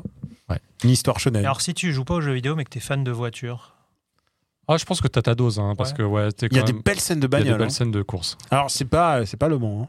Mais ça, te- Mhm. c'est classe. Ah oui, non mais, euh, attends, mais on est à des années de lumière de Le Mans. Mais par contre, c'est par rapport au cahier des charges et ce que ça aurait pu être, Ouais. ça s'en sort pas si mal quoi. Écoutez, je Pas crois si qu'on a fait le point sur les recours. Je, je veux juste dire un truc parce Oui. que parce qu'à la- ça s'arrête jamais. Bah, ça, c'est Daniel, hein, c'est toujours non, le alors tu sais petit quoi dernier mot, quoi. Petit dernier mot. euh, à la fin de à la fin de cette émission, tu vas faire le topo des des des, euh, Sorties. des sorties. Ouais. Mais il y a aussi beaucoup de films qui sortent en ce moment au Japon. Et on sera au Japon pendant la sortie évidemment du dernier Miyazaki. qui est déjà de- sorti est depuis un petit moment, 17 mais il sera Ouais, comme dont, ça, dont nous n'avons aucun, aucun trailer à montrer. Ce coup-ci, t'es t'es- t'es peinard, euh, Hubert, il n'y a rien. Il y a, oh, Tu peux y a- mettre l'affiche au y a cas pas où, une voilà, tu image, peux le tu noter, à mettre affiche voilà, à une, une heure et quelques secondes. On est à combien d'émissions là Une heure et quelques il y a combien d'émissions de Hubert Mais voilà. Hubert, il, a perdu, euh, il a perdu les pédales. Et il y aura aussi également. Il y aura City Hunter. Ouais. Il y aura City Peut-être Hunter. Sandland encore Le nouveau nouveau City Hunter. Il y aura un nouveau City Hunter, donc le dernier City Hunter sans doute, parce que euh, je crois qu'ils en ont tous ras-le-bol. Bon, maintenant. ils en- il en sort un par an, ça va C'est pas le, être le dernier. seul, c'est le seul euh, doublage qu'accepte de faire Akira Kamiya, qui est le doubleur de, de City Hunter. Il a annulé, euh, enfin il, a, il a pris sa retraite. La seule chose pour laquelle il revient, c'est euh, Ryo Saiba. Même Kenshiro, tu vois, il l'a pas refait alors Non. que Non, non, bah, non, quand il est pas là, ça se sent. Non mais ils veulent pas hein, que Lui- ce soit lui. Ah euh, oui. Et lui, il, y a eu, il y a eu- il y a eu des histoires de Ah, des il était trop cher, etc. lui il veut plus. Mais il a été viré de Détective Conan. Hmm. C'était lui le. Il demandait trop cher. C'était lui Kogoro Mori et du jour au lendemain il a quitté la série quoi. C'était vraiment. euh, Et Il fait. euh, je crois qu'il fait encore Muscleman pour les Pachinko. Ah peut-être, mais ça dépend du ça dépend du cachet. Ça dépend du cachet. Et, euh, et puis, euh, et puis ben, il y a Sandland aussi. Donc, euh, donc il y a quand même pas mal de sorties ciné à venir euh, cet été qui peut-être nous feront des rattrapages. Ouais, je sais pas comment on va réussir à caser ça dans Hubert- cet agenda Hubert- de ministre Hubert. Hein. Hubert nous attendra à la sortie Voilà, du, avec- du Wild Il 9. regardera pas le film, mais il nous attendra. Wild 9, euh, Shinjuku Sanchome. Voilà. Tu- Comme Allociné. Alors, vous en avez pensé quoi? Bah, Ouais, ce serait un peu ça. nous, c'était vachement bien. Il y a un parc, il y a un parc juste derrière. On pourra tourner là-bas. Très bien, formidable. Eh ben écoutez, je vous propose maintenant d'ouvrir. de parler aux jeux vidéo. Ouais, peut-être que vous- si vous étiez venu pour Armored Core 6, eh bien, vous avez bien fait d'attendre, parce qu'on va en parler. Vous Ce n'allez sera, pas être déçus. ce sera l'ouverture de la rubrique jeux vidéo, c'est la, la fameuse rubrique Famitsu Mimasen, juste après le petit jingle.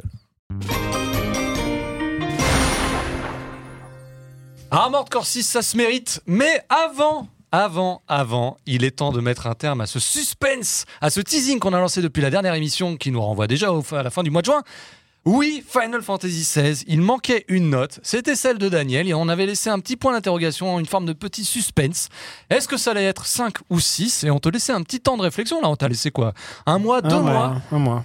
Ouais. Alors, FF16, finalement, dans Ça le grand tableau de Famitsu Mimasen, Alors d'abord, on a, on a reçu beaucoup de courriers hein, pour euh, Final beaucoup de courriers, oui, parce qu'on reçoit du courrier. hein, Non, ben, c'est- beaucoup de, de- de messages. Il y, a, il y a soit les gens qui sont drastiquement d'accord avec nous, Ouais. C'est-à-dire que Ils sont majoritaires. Euh, on va dire majoritairement, Si, mais c'est important de mais après d'habitude, c'est plutôt les gens qui sont pas d'accord qui, qui écrivent.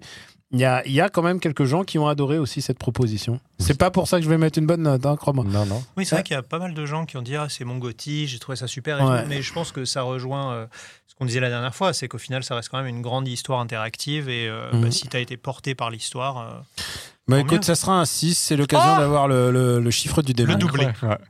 666, le nombre de la bête. Voilà, en fait, qu'est-ce qui m'a décidé? Je trouve qu'il y a plein de passages qui sont nuls. Et il y a quelqu'un qui a fait la blague de. Hubert en temps réel. hein, La blague, c'est Ouais. parce que les gens qui ont dit Ah, on a beaucoup parlé de Game of Thrones, mais c'est pas nous qui en avons parlé, c'est c'est l'équipe de développement. hein, Rappelons-le.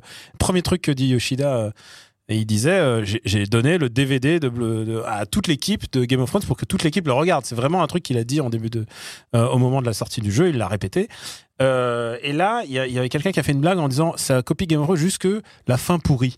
Ben, justement, justement, je trouve que la fin la fin de, de FF16 est moins humiliante que la fin de Game of Thrones, Faut, faut se lever tôt pour faire plus humiliant que la fin de Game of Thrones quand même. qui a Donc, été euh, un peu balancée avec de Mais la c'est pas la vraie fin C'est pas vraie canonique du bouquin Ouais. qu'on n'aura jamais. Mais euh, Bien sûr. Ouais. Mais ça serait génial qu'on l'ait plus. Mm. Tu sais, c'est comme la fin de Conan, en fait. Il y aura jamais de fin, de, finalement, Conan. Euh, Conan détective, hein, bien oui, sûr. bien sûr. oui. Euh, donc, du coup, je me suis. oh, Conan le barbare non plus. hein. Mais j'ai, tu sais quoi, j'ai essayé de faire les, les trucs subsidiaires, genre les, Ouais. les quêtes. Ah, et à chaque fois, il arrivait, il y a ce petit temps mort de. Ah, t'es là pour la quête, tu as réussi. Ouais, je là, que tu t'es embourgeoisé, tu t'es radouci par rapport à ta colère Ouais. rentrée de la dernière mission. Non, mais mais, voilà. pff, alors, ah, remets-moi les notes pour que je vois. remets-moi parce que tu vois, je pense que FF, je préfère FF15 encore, tu vois. Euh, oui, alors ça, j'irai pas jusqu'à cette toute. Non, euh, mais ouais, non, mais ah, vas-y. Et, et la page d'avant, Euh, c'est quand même une année, oui. une année de. Alors ça, pour ceux qui nous écoutent en podcast, hein, vous voyez pas le tableau, mais euh, ça permet de rééquilibrer par rapport à Resident Evil 4, à Ouais, et ben tu sais quoi? Octopath Traveler 2. Je préfère Octopath 2, mais, euh, mais, mais, mais je préfère Octopath 2, mais. Tu restes sur 6. Écoute, mais je reste sur 6. il n'y a pas d'enjeu. Hein, Non, il n'y a aucun enjeu. Et tu sais mais- quoi? Et surtout, on a le droit de changer, même On a un an après. changer, oui. Un an après, C'est la beauté de Famitsu Mimasen. Et peut-être, ça se trouve, j'ai trouvé. Zelda nul et finalement, je lui dis, ah non, finalement, ça sera, ça sera 5 pour Zelda. Tu sais. Bon, si vous êtes observateur et que vous ne nous écoutez pas en podcast, vous avez peut-être remarqué qu'il reste deux cases vides. Oui. L'une pour Pikmin 4 et l'autre pour Armored Core 6. On va quand même commencer par Armored Core 6 parce qu'on vous l'a promis depuis un certain temps et puis parce que c'est le gros jeu de cette rentrée, le gros jeu japonais en tout cas de cette fin du mois d'août. Armored Core 6 Fires of Rubicon. On est deux autour de cette table à y avoir joué parce que malheureusement on n'a pas eu autant de codes qu'on l'aurait souhaité. Et non. Et euh, vous pouvez pas euh, tous habiter chez moi pendant une soirée. et tant mieux parce que je pense Et que tant les mieux murs parce que- auraient euh, résonné. Parce que j'ai beaucoup entendu d'insultes. et Ah tu- oui, ah bah oui, ça va être de ma faute J'ai maintenant. beaucoup entendu d'insultes. Et tu sais quoi? Moi aussi, j'ai beaucoup entendu d'insultes, mais en russe. Mais en russe, c'est vrai. Et tu m'as entendu. En plus, il y a un truc, c'est que quand je passe en mode Saiyan de colère, Ouais. ça en stream, euh, c'est pas un truc que je peux faire. C'est que je joue debout. Ah et oui, à, un moment, aussi. je, à un moment, je passe, je joue debout et j'en peux plus et je suis en train d'insulter À le 50 jeu. cm de la télé en espérant que ça me permette de mieux esquiver les balles. Donc, donc, ce que vous avez, vous avez un indice, c'est qu'on a beaucoup gueulé sur ce jeu. C'est que- en coop ou quoi? Non, non, non, chacun Alors, son il faut, faut préciser, euh, on n'a pas joué au PVP qui sera disponible à la sortie du jeu, euh, qui est normalement la sortie du jeu qui a lieu aujourd'hui où vous regardez cette, euh, cette émission. Et, euh, et ben, et, et- mais, euh, mais je suppose que ça va rajouter encore une, une couche de, de, de- d'informations que nous pourrons dire euh, lors de la prochaine émission. On va recontextualiser parce que c'est aussi pour ça qu'on est là. Armored Core, c'est une vieille série, c'est-à-dire qu'avant Dark Souls, Demon Souls, où euh, voilà, c'était l'une des séries emblématiques de From Ah, Il y en Software. avait deux, hein, il y avait Kingsfield et Armored Core. et Armored Core, qui donc, bah, vous le voyez euh, Qui- sur l'écran, Qui leur a donné un peu des aides de, no- des lettres de noblesse de, en type robotologie, puisque ensuite ils ont euh, licencié leur savoir-faire à Bandai et Banpresto. euh, pour, faire- d'autres dérivés pour de jeux euh, Gundam, Gundam Another- Unicorn, Another Another Century Century. Episode. Ouais. Voilà, mais Armored Core, on va dire, c'est leur gros terreau, Ouais. real robot, voilà, robot sérieux avec, euh, voilà, quand on parle Et- de robot sérieux, c'est à base de briefing, à base de robots métalliques très gris, de politique Oui, à de, l'époque, on parlait pas mal de- du S-combat des robots. voilà. c'est ça. de, Et poli- de politique fiction un peu euh, un noire, peu type. un peu euh, sans, sans aucune humanité. et beaucoup de personnalisation, de customisation plutôt des euh, robots jusqu'aux moindres pièces pour augmenter les différentes caractéristiques. Armored Core a forcément cédé un peu de terrain depuis l'avènement des Souls, mais Miyazaki, Hidetaka Miyazaki, qui est devenu l'un des plus grands réalisateurs de jeux vidéo depuis bah, voilà, l'explosion du Soulsborne, ça a été toujours son projet de cœur. C'est celui avec lequel il a d'ailleurs commencé. hein. je ne sais plus, c'est Armored Core 4. 4, Armored Core Forencer et Armored Core 5. Voilà, enfin en tout cas, les derniers Armored Core parus euh, parmi euh, la fin de la série, bah, il s'est toujours dit, je reviendrai à Armored Core. Ça fait un bout de temps, je crois qu'il en parle depuis, on a regardé hier, depuis 2016, quelque chose comme ça. ouais. Mais Donc après, ça date, dire, ça tout- remonte. à toutes les interviews, il y avait toujours un mec pour lui dire quand Armored est-ce que vous faites un nouvel Armored Et Core il a dit, euh, ouais, c'est vraiment un projet qui me tient à cœur. Et depuis, bah, voilà, Hidetaka Miyazaki est devenu président Mhm. de From Software, donc il a un peu les coups des franches, c'est ça qu'on dit, ouais. Est-ce qu'il veut Il fait ce qu'il veut. Puis et- quand tu fais Elden Ring d'un côté, euh, c'est bon. Tu, bah, on dit, oui, on c'est dit, sûr. Tu, tu veux faire, euh, tu, tu veux faire un Cluedo, tu fais un Cluedo, c'est pas grave. Il a fait déraciner sur PSVR, tu vois, par exemple, qui est un peu passé inaperçu, mais il l'a fait quand même. Et Armored Core, du coup, bah, il a tous les projecteurs braqués sur lui parce que c'est le nouveau jeu du créateur. Que tous Le les gens Souls, attendent ça comme un Souls. Euh, Alors que pas du tout. alors que pas du que tout. pas du tout, Pas mais quand même un peu. Ouais. C'est-à-dire qu'il n'y aura pas la structure monde ouvert, la structure raccourcie, la structure classique. Narrative même. Il y a quelques raccourcis de temps en temps en mission, mais quoi qu'il arrive, narrativement, on va dire que bah, on reste à base d'un jeu découpé en missions, avec des briefings à chaque mission, avec d'autres euh, des petits événements qui sont narrés par la voix de, de mecs extérieurs. Voilà, c'est les, les codecs de C'est les Metal Gear. hein. de Metal Gear, mais moins humanisé. humaine. Moins humanisé. T'as juste le si nom de la. parle d'humain euh, augmenté, T'as juste le nom du mec qui s'affiche et tu tout. verras jamais le pilote grimper dans son, Ah dans non. son armure. On reste vraiment lié au robot et tout va se Et toi, dérouler. t'es un mercenaire sur la planète Rubicon 3, Voilà. Une, où il y a une espèce de, de matière. Il y a, je crois qu'il y, a un- il y a un fuel. euh, On appelle le corail, une Voilà. matière euh, un peu étrange, une source d'énergie quasi inépuisable, en tout cas euh, Qui est prodigieuse. qui est l'objectif de toutes les luttes, euh, des luttes. Des, Intestine entre Ah, les différentes factions. Alors, Ah, t'as tu la dis- faction Tu Arquebus, devrais faire les quatrièmes de couve des jeux. hein, la tu- faction tu balade. Non, mais là, j'ai révisé depuis parce que hier, je, je vous ai. Alors là, je fais le mec, mais je vous avoue que j'ai pas compris grand chose sur les, sur les quatre chapitres que j'ai parcourus, à part que tu empruntes l'identité d'un mercenaire qui s'appelle Raven. Voilà, mercenaire perdu, on sait pas où est-ce qu'il est. Facile à trouver dans l'annuaire, ça. Voilà, Raven. Raven. Et euh, parce qu'on ne sait pas vraiment d'où tu viens, qui tu es, Hmm. pourquoi tu es un humain augmenté, mais en tout cas, tu es doté de capacités prodigieuses qui te permettent d'accomplir les plus grands exploits alors que tu es tout seul dans ton robot. De temps en temps, tu auras quelques tout- alliés. Souvent tout seul. Souvent tout seul, de temps en temps, tu auras quelques alliés qui appartiennent aux différentes factions qui se disputent la source de corail. Mais malgré tout, tu vas quand même être très souvent tout seul avec ton slip et ton robot. Voilà. Parce que, on va peut-être ouvrir tout de suite le premier chapitre. Voilà. Il y a quand même la dimension solo. Alors les Armored ça n'a jamais été simple. Mais depuis que euh, Hidetaki Miyazaki est aux manettes et depuis qu'il Il a s'est le... dit, je vais leur laisser une chance. Non. Alors si, mais, Mais non. mais pas trop. Alors, euh, la- je pense que l'influence Souls, euh, les gens vont le voir, puisque maintenant, on peut rendre de l'énergie à son. t'as des, t'as des fioles des, t'as des, d'estus pour ton robot. qu'on appelle des kits de réparation désormais. Parce que Voilà. voilà, c'est un robot, donc il a. il- Mais moi, il a mais à on dit potion. hein. On dit potion. Et il y en a trois. Et euh, Il y en a trois et tu sens que tout le jeu est dosé par rapport à ces trois potions. Alors, On ne sait pas s'il y en a d'autres, on n'en a pas trouvé d'autres avec Daniel. On se dit s'il y avait des repair kits supplémentaires, ils en auraient, ils auraient au moins eu le loisir d'en mettre un sur un chemin, un, un sur notre chemin pour, voilà, pour, pour, qu'on sache. t'indiquer qu'il y a peut-être moyen d'explorer ici ou là. Tu peux explorer, Tu peux augmenter la puissance des astuces, euh, enfin des potions.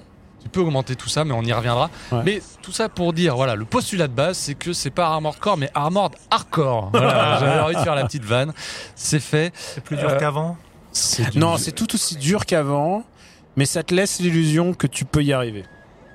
Euh, Alors que tu peux pas. Non, alors, euh, je, vais vous Alors. dire, je vais dire un truc. Le meilleur exemple, c'est Pouillot. C'est Pouillot parfois. Il va se faire- alors, je, je vais raconter un peu, un peu la, la vie de Pouillot. Allez, Le- tu personnalises. du jeu- du jeune Nicolas.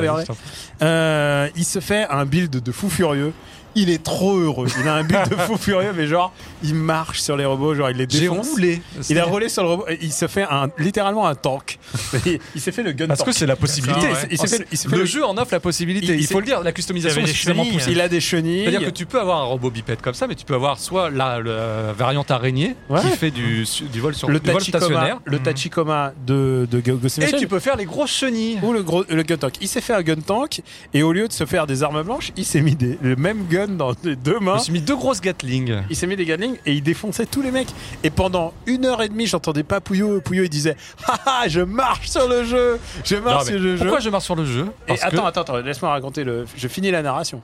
Je marche sur le jeu et au bout d'une heure et demie, j'entends putain de. me- Euh, pardon, lu- lutin, lutin, lutin, mais jeu de merde Et des trucs comme ça parce qu'il était ulcéré. merde. Non mais, non, non, mais. mais oui, mais ça c'est amical. Non, mais Non. parce qu'il était ulcéré par la difficulté soudaine et c'est ça en fait. Ce que- Ce que tu oublies de mentionner, Daniel, Je- c'est que je t'ai dit, je t'ai promis Ouais. de traverser l'enfer. Tu me dis, ouais, euh, t'inquiète, jeu robot, je suis habitué. je, je- je suis un bon pilote. Je suis un bon pilote, euh, j'ai fait tous les euh, Gundam de la Terre. Je fais ok, très bien, Daniel, pas de problème. Je fais, premier, premier boss, déjà, tu sais, t'as le premier boss, c'est un peu comme Wulong. Wulong. T'as premier boss, bon, c'est moins hardcore que Wulong, mais tu te dis, ah, il y a dis- quand même le rite de passage, le rite initiatique. Bon, Hmm. tu galères, tu fais 2-3 retries, et tu te dis, ah, ça passe quand même ric-rac, mais je vais y arriver et tout, euh, je suis un pilote émérite. tu fais les missions, t'avances un peu dans le premier chapitre, et, Et- et tu tu- arrives à la fin du premier chapitre. Ouais. Et alors là, on y, est, on y est toujours. Donc il est, on est toujours. À la, fin, à la fin du premier chapitre, ils te font, ils te foutent un, un boss et à, à façon, j'ai envie de dire façon Souls, c'est-à-dire que le combat est inégal. c'est pas qu'on puisse dire. Comment Parce que le mec, le mec, je spoil rien, mais, mais bon, faut, savoir où vous mettez les pieds. Le combat est inégal. Le mec, il a un shield. Mm. Il y a un shield, il faut péter le shield pour pouvoir lui briser sa, sa, sa barre de vie. Et lui balance des missiles, mais par nuée, que tu es obligé de te manger. Tu es obligé de te Quoi qu'il manger. arrive, tu te feras gratter. Tu te feras un gratter. jeu- tu vois, dans les Souls, tu peux, dans les Souls Sekiro, tu peux toujours y avoir une qui- esquive, voilà. une roulade, un truc, des frames d'invincibilité. Là, quoi qu'il arrive, tu vas toujours avoir des là- missiles qui vont te gratter le Là, on vous dit, on vous parle d'expérience personnelle, c'est pas de la review, on vous dit notre ressenti pur. Donc, le, le jeu, il te gratte déjà ta vie, et en plus, le shield revient régulièrement. Et quand bien même tu, tu butes son shield et t'arrives à la moitié de sa vie, c'est Souls. P2. T'as Il sort P2. une épée enflammée de sort 3 une épée- km. Il sort une épée enflammée qui fait trop. D'abord, il s'auto, il s'auto détruit avec un truc, euh, un comment il s'appelle, un, le, le- les anti, euh, pas les antimatières là, les trucs euh, électro, électromagnétiques, la EMP. Il fait une bombe EMP qui te défonce si t'es à côté. Que c'est Souls, hein. Euh, quand le mec se transforme, faut surtout pas rester à côté. Donc il faut se dégager. Et en plus là, la P2. Et là, bien sûr, t'as l'épée, t'as une épée de feu plus des, nouveaux missiles que t'as pas vus. Enfin voilà, il t'as une P2 plus son shield revient parce que ça c'est bonus. Euh, son shield revient, euh, tu dois le buter au moins 5-6 fois. Si t'avais deux fois plus de potions, ça serait jouable. Si t'avais un seul repair kit supplémentaire, je pense que le- la difficulté du jeu ne serait Ouais. pas du tout la même. Parce Ouais. que t'as vraiment À ce l'impression qu'ils ont jaugé. Ah ouais, le nombre de combats que tu finis, Avec ah, où tu meurs, zéro le mec il a ça. Et tu c'est sais que- systématique, tu meurs quoi qu'il arrive. hein. Et tu sais quoi le pire, c'est que j'ai refait des missions d'avant Hmm. et même quand tu refais des anciens boss, tu les tu les butes de la même manière, il te reste aussi peu de vie. Ce que je veux dire et ce qui me semble important, c'est que j'ai fait le mec hier avec mon, gros gun tank qui Mhm. est réduit en poussière à beaucoup de choses. Beaucoup de missions. Mais le fameux boss sur lequel tu butes, j'ai passé 3 heures. Mhm. J'ai ensuite passé 2 heures sur le boss Et J'ai pas eu assez de temps pour le faire. hein. Et le boss chenille sur lequel tu es arrivé, j'ai dû faire 60 tries avant d'avoir la chance que tous les astres s'alignent et de enfin réussir à le passer. Le boss chenille, c'est lequel Wow. le... C'est le boss araignée. Le Ah, boss de fin de, de second chapitre. Hmm. Ce qui est assez bizarre, c'est que autant les missions que l'on voit là à l'écran et euh, que nos auditeurs entendent peut-être, euh, tout ce qui est C'est- mission de base, On va dire des missions de flux. des missions de flux où tu as des armées de robots, des nuées de robots, tu les éclates tous et c'est très très très plaisant. Mais le jeu se transforme très vite en boss rush parce que tout ça, tu l'expédies en 5 minutes Et le boss derrière. et le boss derrière te lamine. Heureusement, Mais alors, et Dieu ça- merci, c'est- un checkpoint placé juste avant.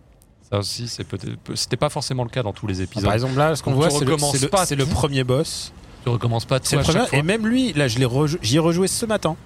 Euh, et même lui, même avec l'expérience du jeu et tout ça, genre, je me disais, ah, mais il faut. En fait, voilà le truc. Et ça aussi, c'est un, un truc qui est récurrent chez, chez Pouillot et moi. C'est que souvent, on a joué aux Souls à- et, au- et à Sekiro avant la sortie des jeux. Donc, on, a, on joue sans aucun wiki. On n'a aucune aide. Et euh, ce jeu, et euh, il faut. euh, il faut discuter avec d'autres gens parce qu'il y a vraiment des astuces à prendre. Euh, parfois, il suffit de changer une arme. Il faut changer, par exemple, avec lui. Ce qu'on peut pas s'imaginer, c'est qu'il faut aller au contact avec l'épée et on lamine très vite. Et si on reste avec son gun à, à distance, on, se- on va se faire pilonner par des missiles. Bah, c'est là l'intérêt du jeu, c'est Ouais. la customisation. voilà. vrai- Et on Est-ce rejoint- que par hasard il n'y aurait pas une arme spécifique par boss un peu à la Megaman où il Exactement. faudrait que tu trouves le point faible Alors, il y a trois types. J'ai trouvé une combine qui marche à peu près pour tous les boss. Mais euh, néanmoins, effectivement, tu as des dégâts explosifs qui marchent mieux contre tel type de blindage. Tu as des dégâts euh, de plasma qui vont faire fondre les. Tu vois, tu as une jauge orange un petit Mhm. peu à la Sekiro qui est, on va dire, la jauge de stun. Euh, en tout cas, le, le moment où il y a un dysfonctionnement qui se crée dans l'appareil, et c'est là où tu vas infliger le plus de dégâts. Donc le but, c'est de réussir de jouer sur ce stun-là pour ensuite, notamment au corps à corps, euh, eh bien, profiter de ce laps de temps où l'ennemi est immobile pour vraiment l'arroser au maximum et lui causer, générer des dégâts les, les plus Bah importants. voilà, regardez, il l'a battu. Ah oui, bah ça c'est c'est toute l'expérience. C'est le premier boss. C'est le premier. C'est le premier boss. C'est- C'est le Mais- premier boss du tuto. Mais, on peut Et se- tu meurs, hein. Et tu, tu, tu vas mourir, hein, ce mais je pense que le boss du premier chapitre va f- réfréner les Beaucoup de gens. beaucoup Ah oui, de je gens. pense Tu que- comme le mec à cheval de, de, d'Elden d'Elden Ring? Comme le mec, oui, comme le mec à cheval. Non, comme, euh, ma- ma- comme le- Magritte. Magritte, ouais. s'appelle. Ou ou même comme le premier boss de Wolong euh, qui a été un, une- un gap trop difficile pour ou, beaucoup euh, de gens. Ou euh, Gascogne, ou Gascogne pour euh, Ouais, ouais. pour euh, pour Bloodborne. Sauf qu'à la différence de Bloodborne, où je le disais. ah oui, alors voilà, voilà euh, oui voilà, vas-y. Non, non, mais où tu as une esquive qui te prémunit de tout, là, l'esquive, euh, elle est quand même assez légère. Alors moi, ce que je veux dire par rapport à ce que je rebondir sur ce que tu dis, Pouillot, c'est que euh, ces trois jeux, on, on parle de on parle de Sekiro, on parle de Dark Souls et de Armored Core, c'est trois jeux conceptuellement différents. Oui, C'est-à-dire que Dark sûr. Souls, Dark Souls, ça reste quand même un RPG. Euh, C'est-à-dire que si tu n'as pas de skill, tu as la possibilité de recustom, de reroll ton personnage et de custom différemment, de mettre des options, de mettre des épées différentes et aussi de passer du level. Première, ça, donc c'est un RPG. Sekiro, c'est un jeu d'action qui est basé sur le pur skill. Tu as les mêmes armes quoi qu'il arrive.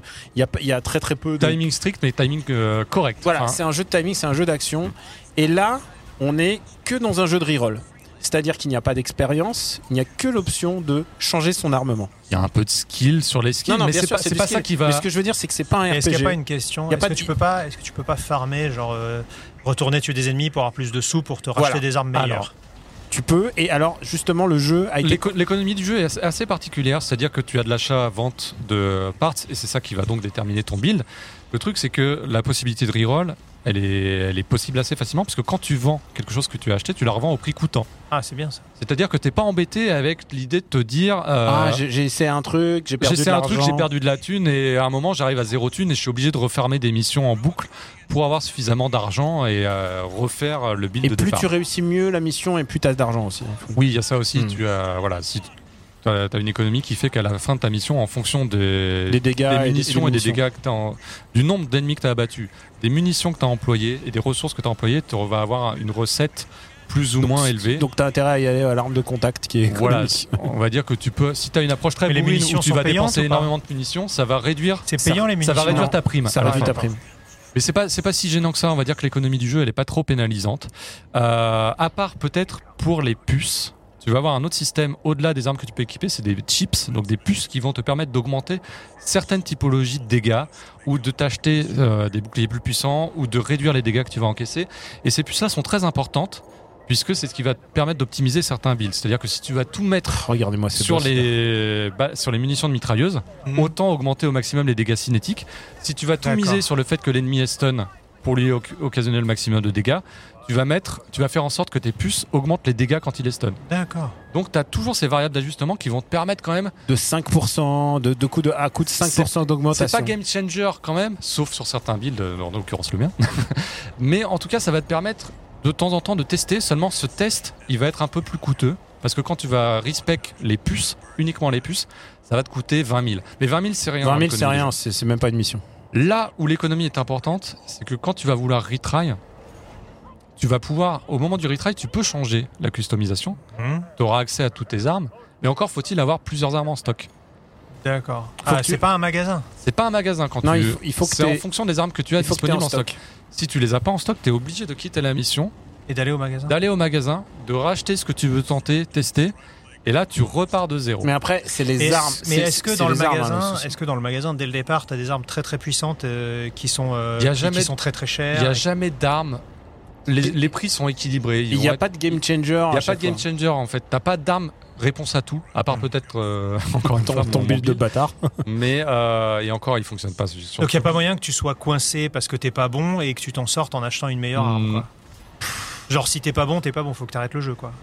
Il y a, il y a une. il y a- il y a J'ai une- une bonne méthode qui m'a permis de. Non, mais il y a une composante de skill, de skill qui est Mais vraiment. quoi qu'il arrive, il y a des boss qui sont euh, qui sont là en tant que euh. Ouais, ouais. Il il y a une composante skill, mais qui est vraiment décisive. Ouais. Décisive parce que s'il faut, euh, il faut s'acharner, il faut Alors on s'acharner. dit ça, peut-être qu'on va avoir un wiki qui va dire alors contre ce boss là, tu prends ça, ça, ça, ça, ça, Mais, et ça va réduire le boss en purée. Mais, mais, euh, mais c'est une variable, c'est une variable pas suffisante sur tout un jeu où il y a et surtout pas il y a sur le début de jeu. et surtout il y a des, il y en a des dizaines de boss. Il y en a des Le dizaines. début de jeu, mais enfin, je Et te dis, chapitre alors, 1, j'étais découragé, maintenant- chapitre 2, j'étais encore plus découragé. On, on, on- on l'a- je pense que les gens ont compris qu'on on a trouvé ça dur. Oui. C'est un jeu, c'est un jeu difficile. Mais C'est un jeu. pourquoi on s'acharne? C'est un jeu qui, c'est un jeu qui, c'est un jeu qui est, qui n'a pas de, de level de difficulté. C'est quoi qu'il arrive, Ah oui, c'est ce niveau-là. C'est à la Dark Souls. Ah oui, il n'y a pas de mode facile. Non. Mais par contre, il faut le dire, c'est que c'est mortel. Moi, Voilà, je trouve, moi, je trouve, Pourquoi on s'acharne? C'est parce Alors- qu'on prend des claques sur claques. en fait. alors, je trouve ça mortel. C'est-à-dire que vous voyez des images.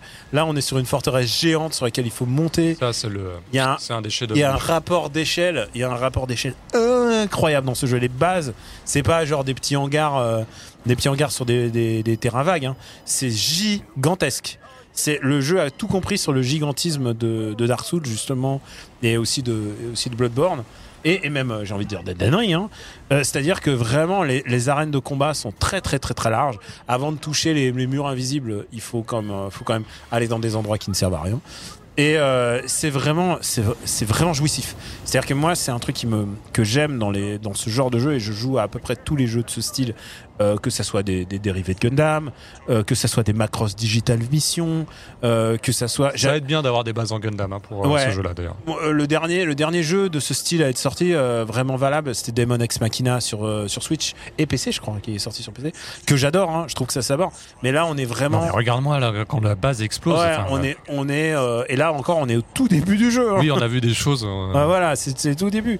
Mais il y a, il y a vraiment un côté jouissif à voler parce qu'en plus le boost il dure assez longtemps. Bah, c'est ça la différence avec les Souls, c'est que tes Souls, tes pieds au plancher, donc tu- ce gigantisme, tu l'aperçois, mais tu en, t'en profites de façon assez linéaire. C'est-à-dire que quand tu es au sommet, bon, tu, tu vois que tu as de l'altitude, etc. Mais là, tu, tu vrombis, tu t'élèves et tu.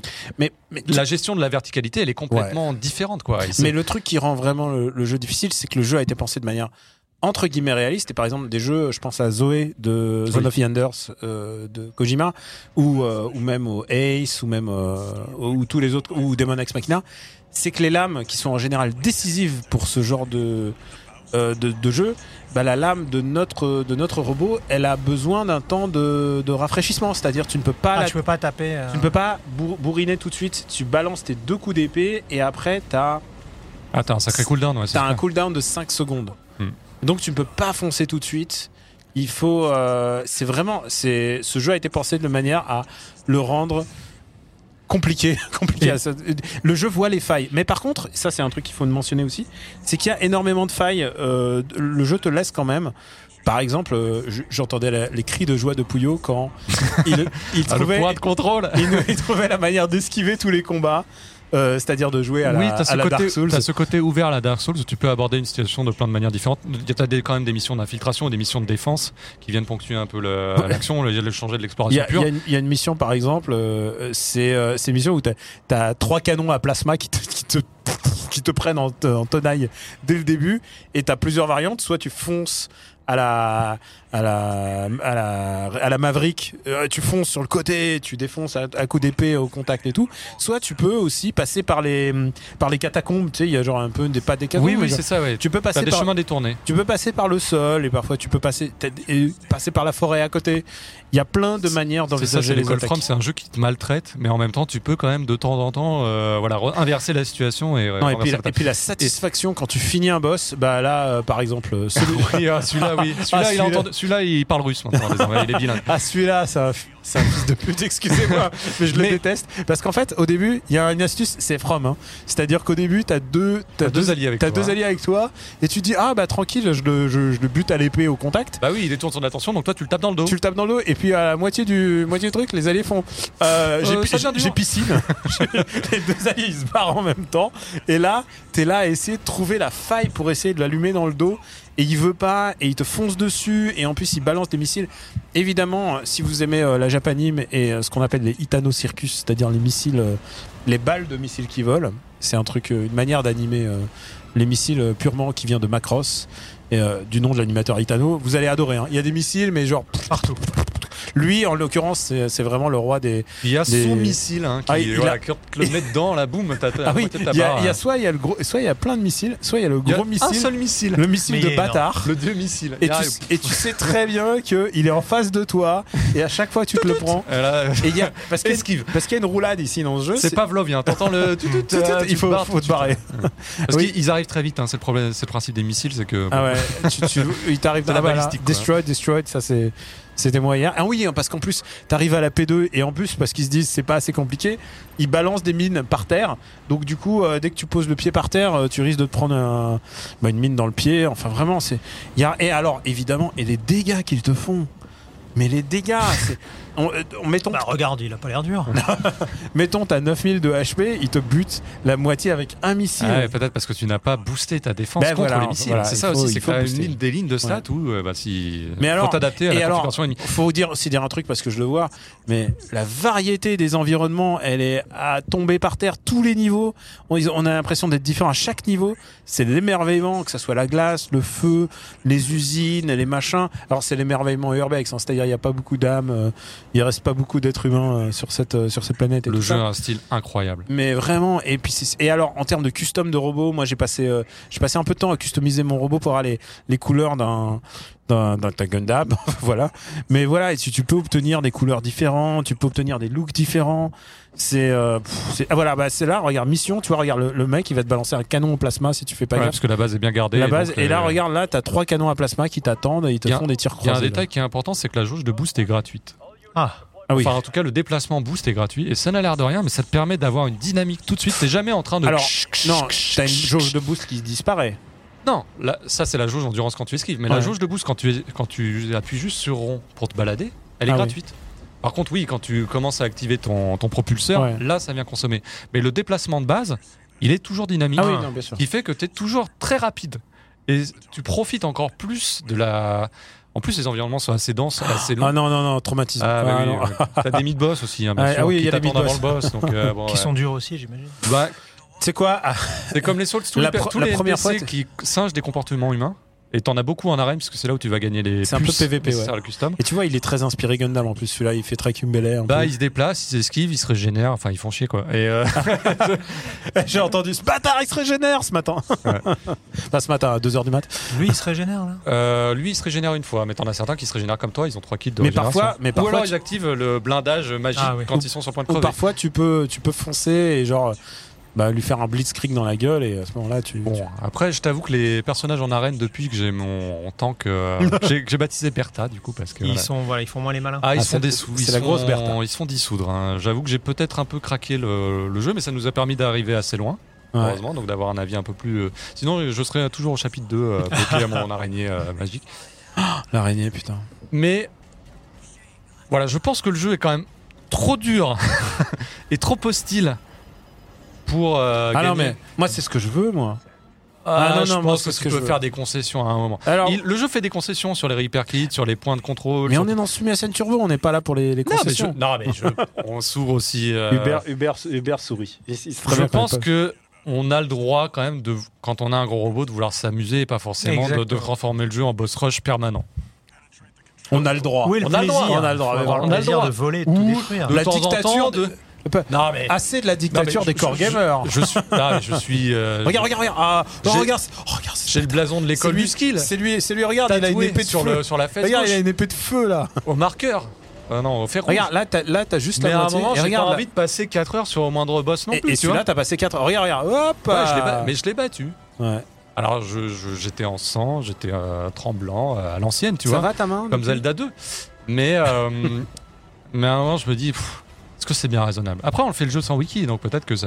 Peut-être, peut-être. aura le- Regarde, ouf, et là, tu vas te Alors ça, c'est la phase de jeu où il faut lui foncer dedans. En fait, Ouais. faut pas chercher à esquiver sur les côtés. sinon Ouais. tu fais- Et non, il faut même pas foncer sur lui parce que parce que sur lui, euh, tu te reprends les, les projectiles parce que tu es à en côté. même temps, il y a tellement de situations après variées et tellement de moments grandioses où tu vas carrément monter sur un aéronef pour le, dis- Ah, pour le défoncer canon après canon pour qu'il s'écrase au c'est sol. très R-Type un peu. Et quand il s'écrase, après, t'as deux mecs en sortent qui sont sur Vénère et t'as des combats euh, Ornstein et Smoke à nouveau, mais version robot. Et tu galères. Enfin, encore une fois, j'ai eu de la chance. Donc, euh, mais pourquoi j'ai ce build, Ah. euh, ce build imparable qui bute tout le monde? C'est parce que pendant 5 heures, j'ai cherché à Ça, customiser. c'est- Rappelons, rappelons que les images, c'est que le premier chapitre. Le moindre Regarde, canon. Il meurt facilement. Voilà, facile. Nick. Nick. C'est tout ce que je. Donc En plus, voilà, il a- Armor t'as vu, il est Core classe 6 avec Fires of Rubicon. de- ouais. On- Et encore là, on n'a même pas touché au PVP, on n'a même Mm. pas touché. euh, Oui, parce que vous n'avez pas accès au PVP. là. Non, pour l'instant. Enfin, à l'heure, à l'heure où Alors, on hein. entend Sumimasen, non. Je pense que le jeu aurait peut-être gagné aussi être un peu plus incarné. C'est-à-dire que moi, les briefings avec des logos qui me parlent, j'ai du mal parfois. Ouais, toi, à t'as- Ça Toi, manque de PNJ. Ouais, toi, t'as besoin d'une euh, petite euh, IA Ah, japonaise. il a euh, besoin ouais, d'une petite avec une- meuf avec des cheveux cheveux violets. qui Oh là, peut-être peut-être que c'est ça qui cachés manque euh, finalement Su- pour, Sumimasen-san, 9 sur 10. Sumimasen-san, Exactement. utilise tes missiles. Nick Verlexan, euh, voilà, voilà comment on gagne. Mais euh, bon, c'est peut-être aussi que c'est encore le syndrome du, euh, de l'oscillation. euh, C'est-à-dire que là, je suis dans ma phase ascendante, euh, j'ai battu le boss, donc je suis, euh, j'ai encore des, Regarde ses yeux. des papillons dans le ventre frétillant. Et puis là, actuellement, bah, je suis sur un boss qui m'empêche de voir la suite. euh, Moi, je- et la fin. Moi, je veux, juste dire, je veux juste dire que pour ce que j'ai vu, et je vais continuer, bien sûr, on, on rend pas de verdict On rend maintenant. pas de notes, mais Voilà, vous avez nos impressions. vous savez qu'on est plutôt dans le haut du panier. Voilà. Alors, à quelle hauteur, on sait Le pas seul, encore. le seul, moi, je trouve ça brillant. Vraiment, en termes de sensation, en termes de jeu, je trouve ça vraiment brillant. Oui. Euh, je pense que c'est aussi un jeu qui va être nerfé. euh, Toi, tu dis concession, tu dis non, c'est ça?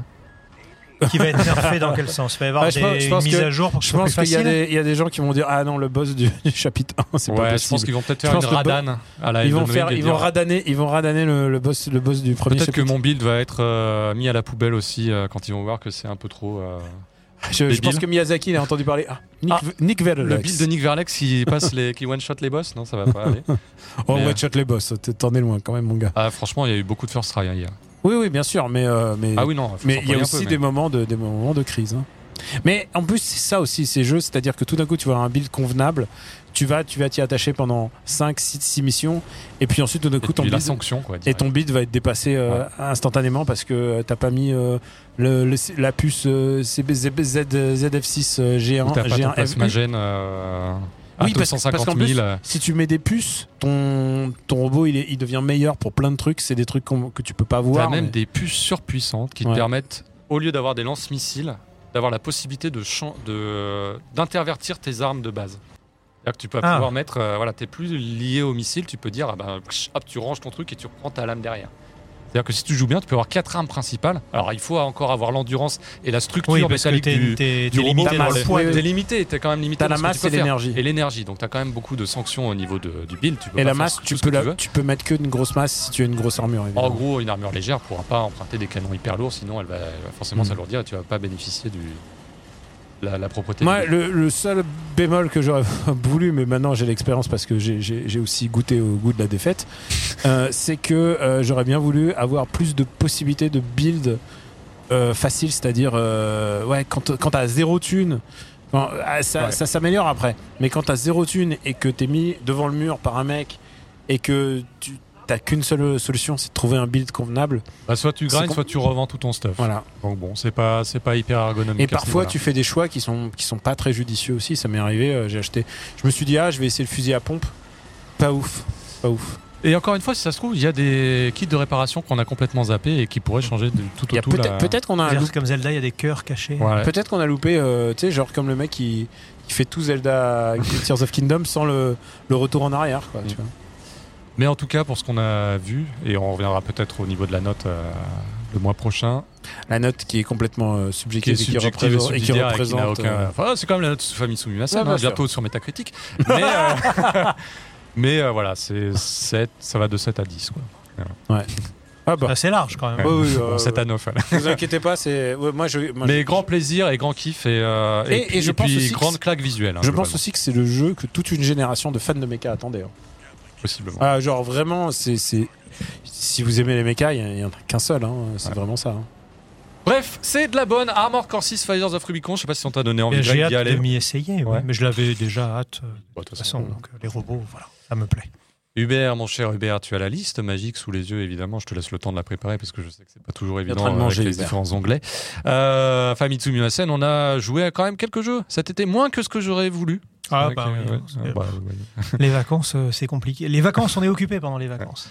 Donc ça, c'est les différentes notations. On va retrouver la liste. Enfin, le jeu du mois, c'était Armored Core 6. Fires of C'est le jeu de la rentrée en fait. C'est le jeu de la rentrée, c'est le jeu des fins du mois d'août. Il y a plein de jeux hein, qui vont sortir, on aura l'occasion Mm. de les égrener Ah oui, ça, il y en a beaucoup. ouais. euh, tout à l'heure. Bah, Hubert, sinon, si t'as pas tout de suite la liste sous Bah, les yeux, on peut envoyer Pikmin le deuxième 4. jeu, c'est Pikmin 4. Pikmin 4, évidemment, qu'on a eu, bah, tu nous en avais parlé déjà. On a fait un combo de, avec. On a fait un combo, tu nous en avais euh, parlé le mois dernier. Mhm. J'ai eu l'occasion de bien le squatter aussi. Bah, je l'ai fini. Alors, je l'ai fini.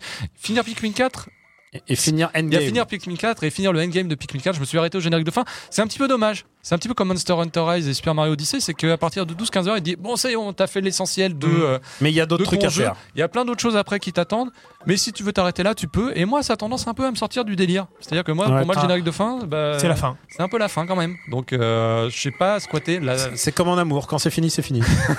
Non, mais j'ai squatté un peu le début du endgame, mais j'ai- je me suis pas efforcé d'aller au Alors bout. moi j'ai fait tout le endgame. Et alors je peux te dire c'est le premier.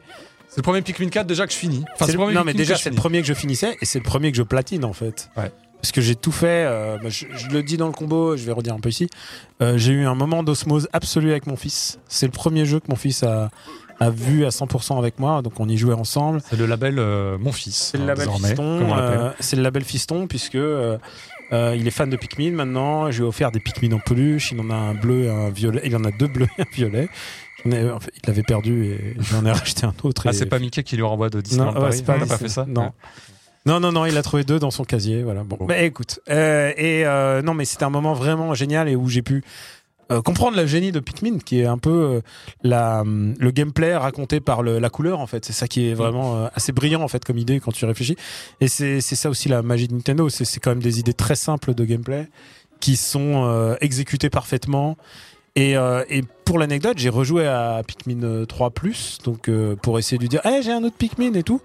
Bah, c'est moins ouf en fait. C'est vraiment moins bien. C'est vraiment euh, moins.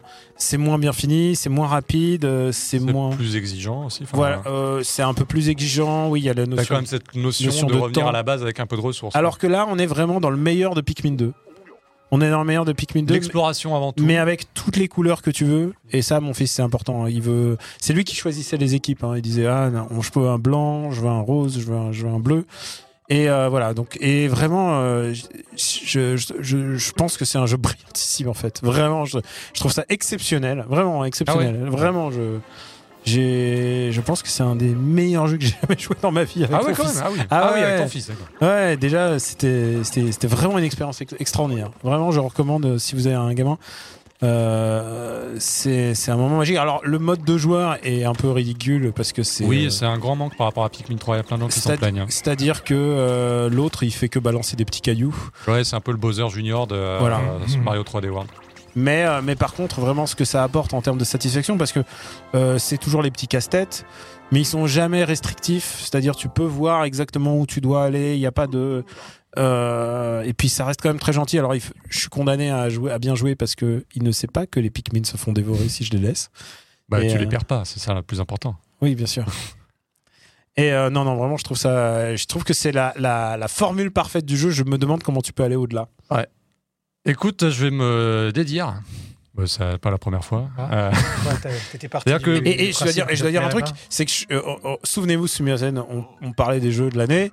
J'avais dit Pikmin. Qui s'intéresse Et bah, bah, je suis bien attrapé. Voilà, bien je suis bien attrapé. J'étais parti sur une. euh, comment dire Une rente. C'est comment un- Une rente? Non, tu sais, euh, comment dire Une rent. un- Ah, t'allais t'allais faire un coup de gueule. un coup de Un gueule. coup de gueule, Un voilà. coup de gueule. Un coup de gueule en Parlons bon français, français. messieurs. sur- J'étais parti sur un coup de gueule euh, sur Super Mario Odyssey à l'époque, où je disais c'est la gratification permanente, on fait, on fait pas grand chose, on est sans cesse récompensé et ça me, ça me saoule. euh, C'est pas ça que j'aime dans mon Mario.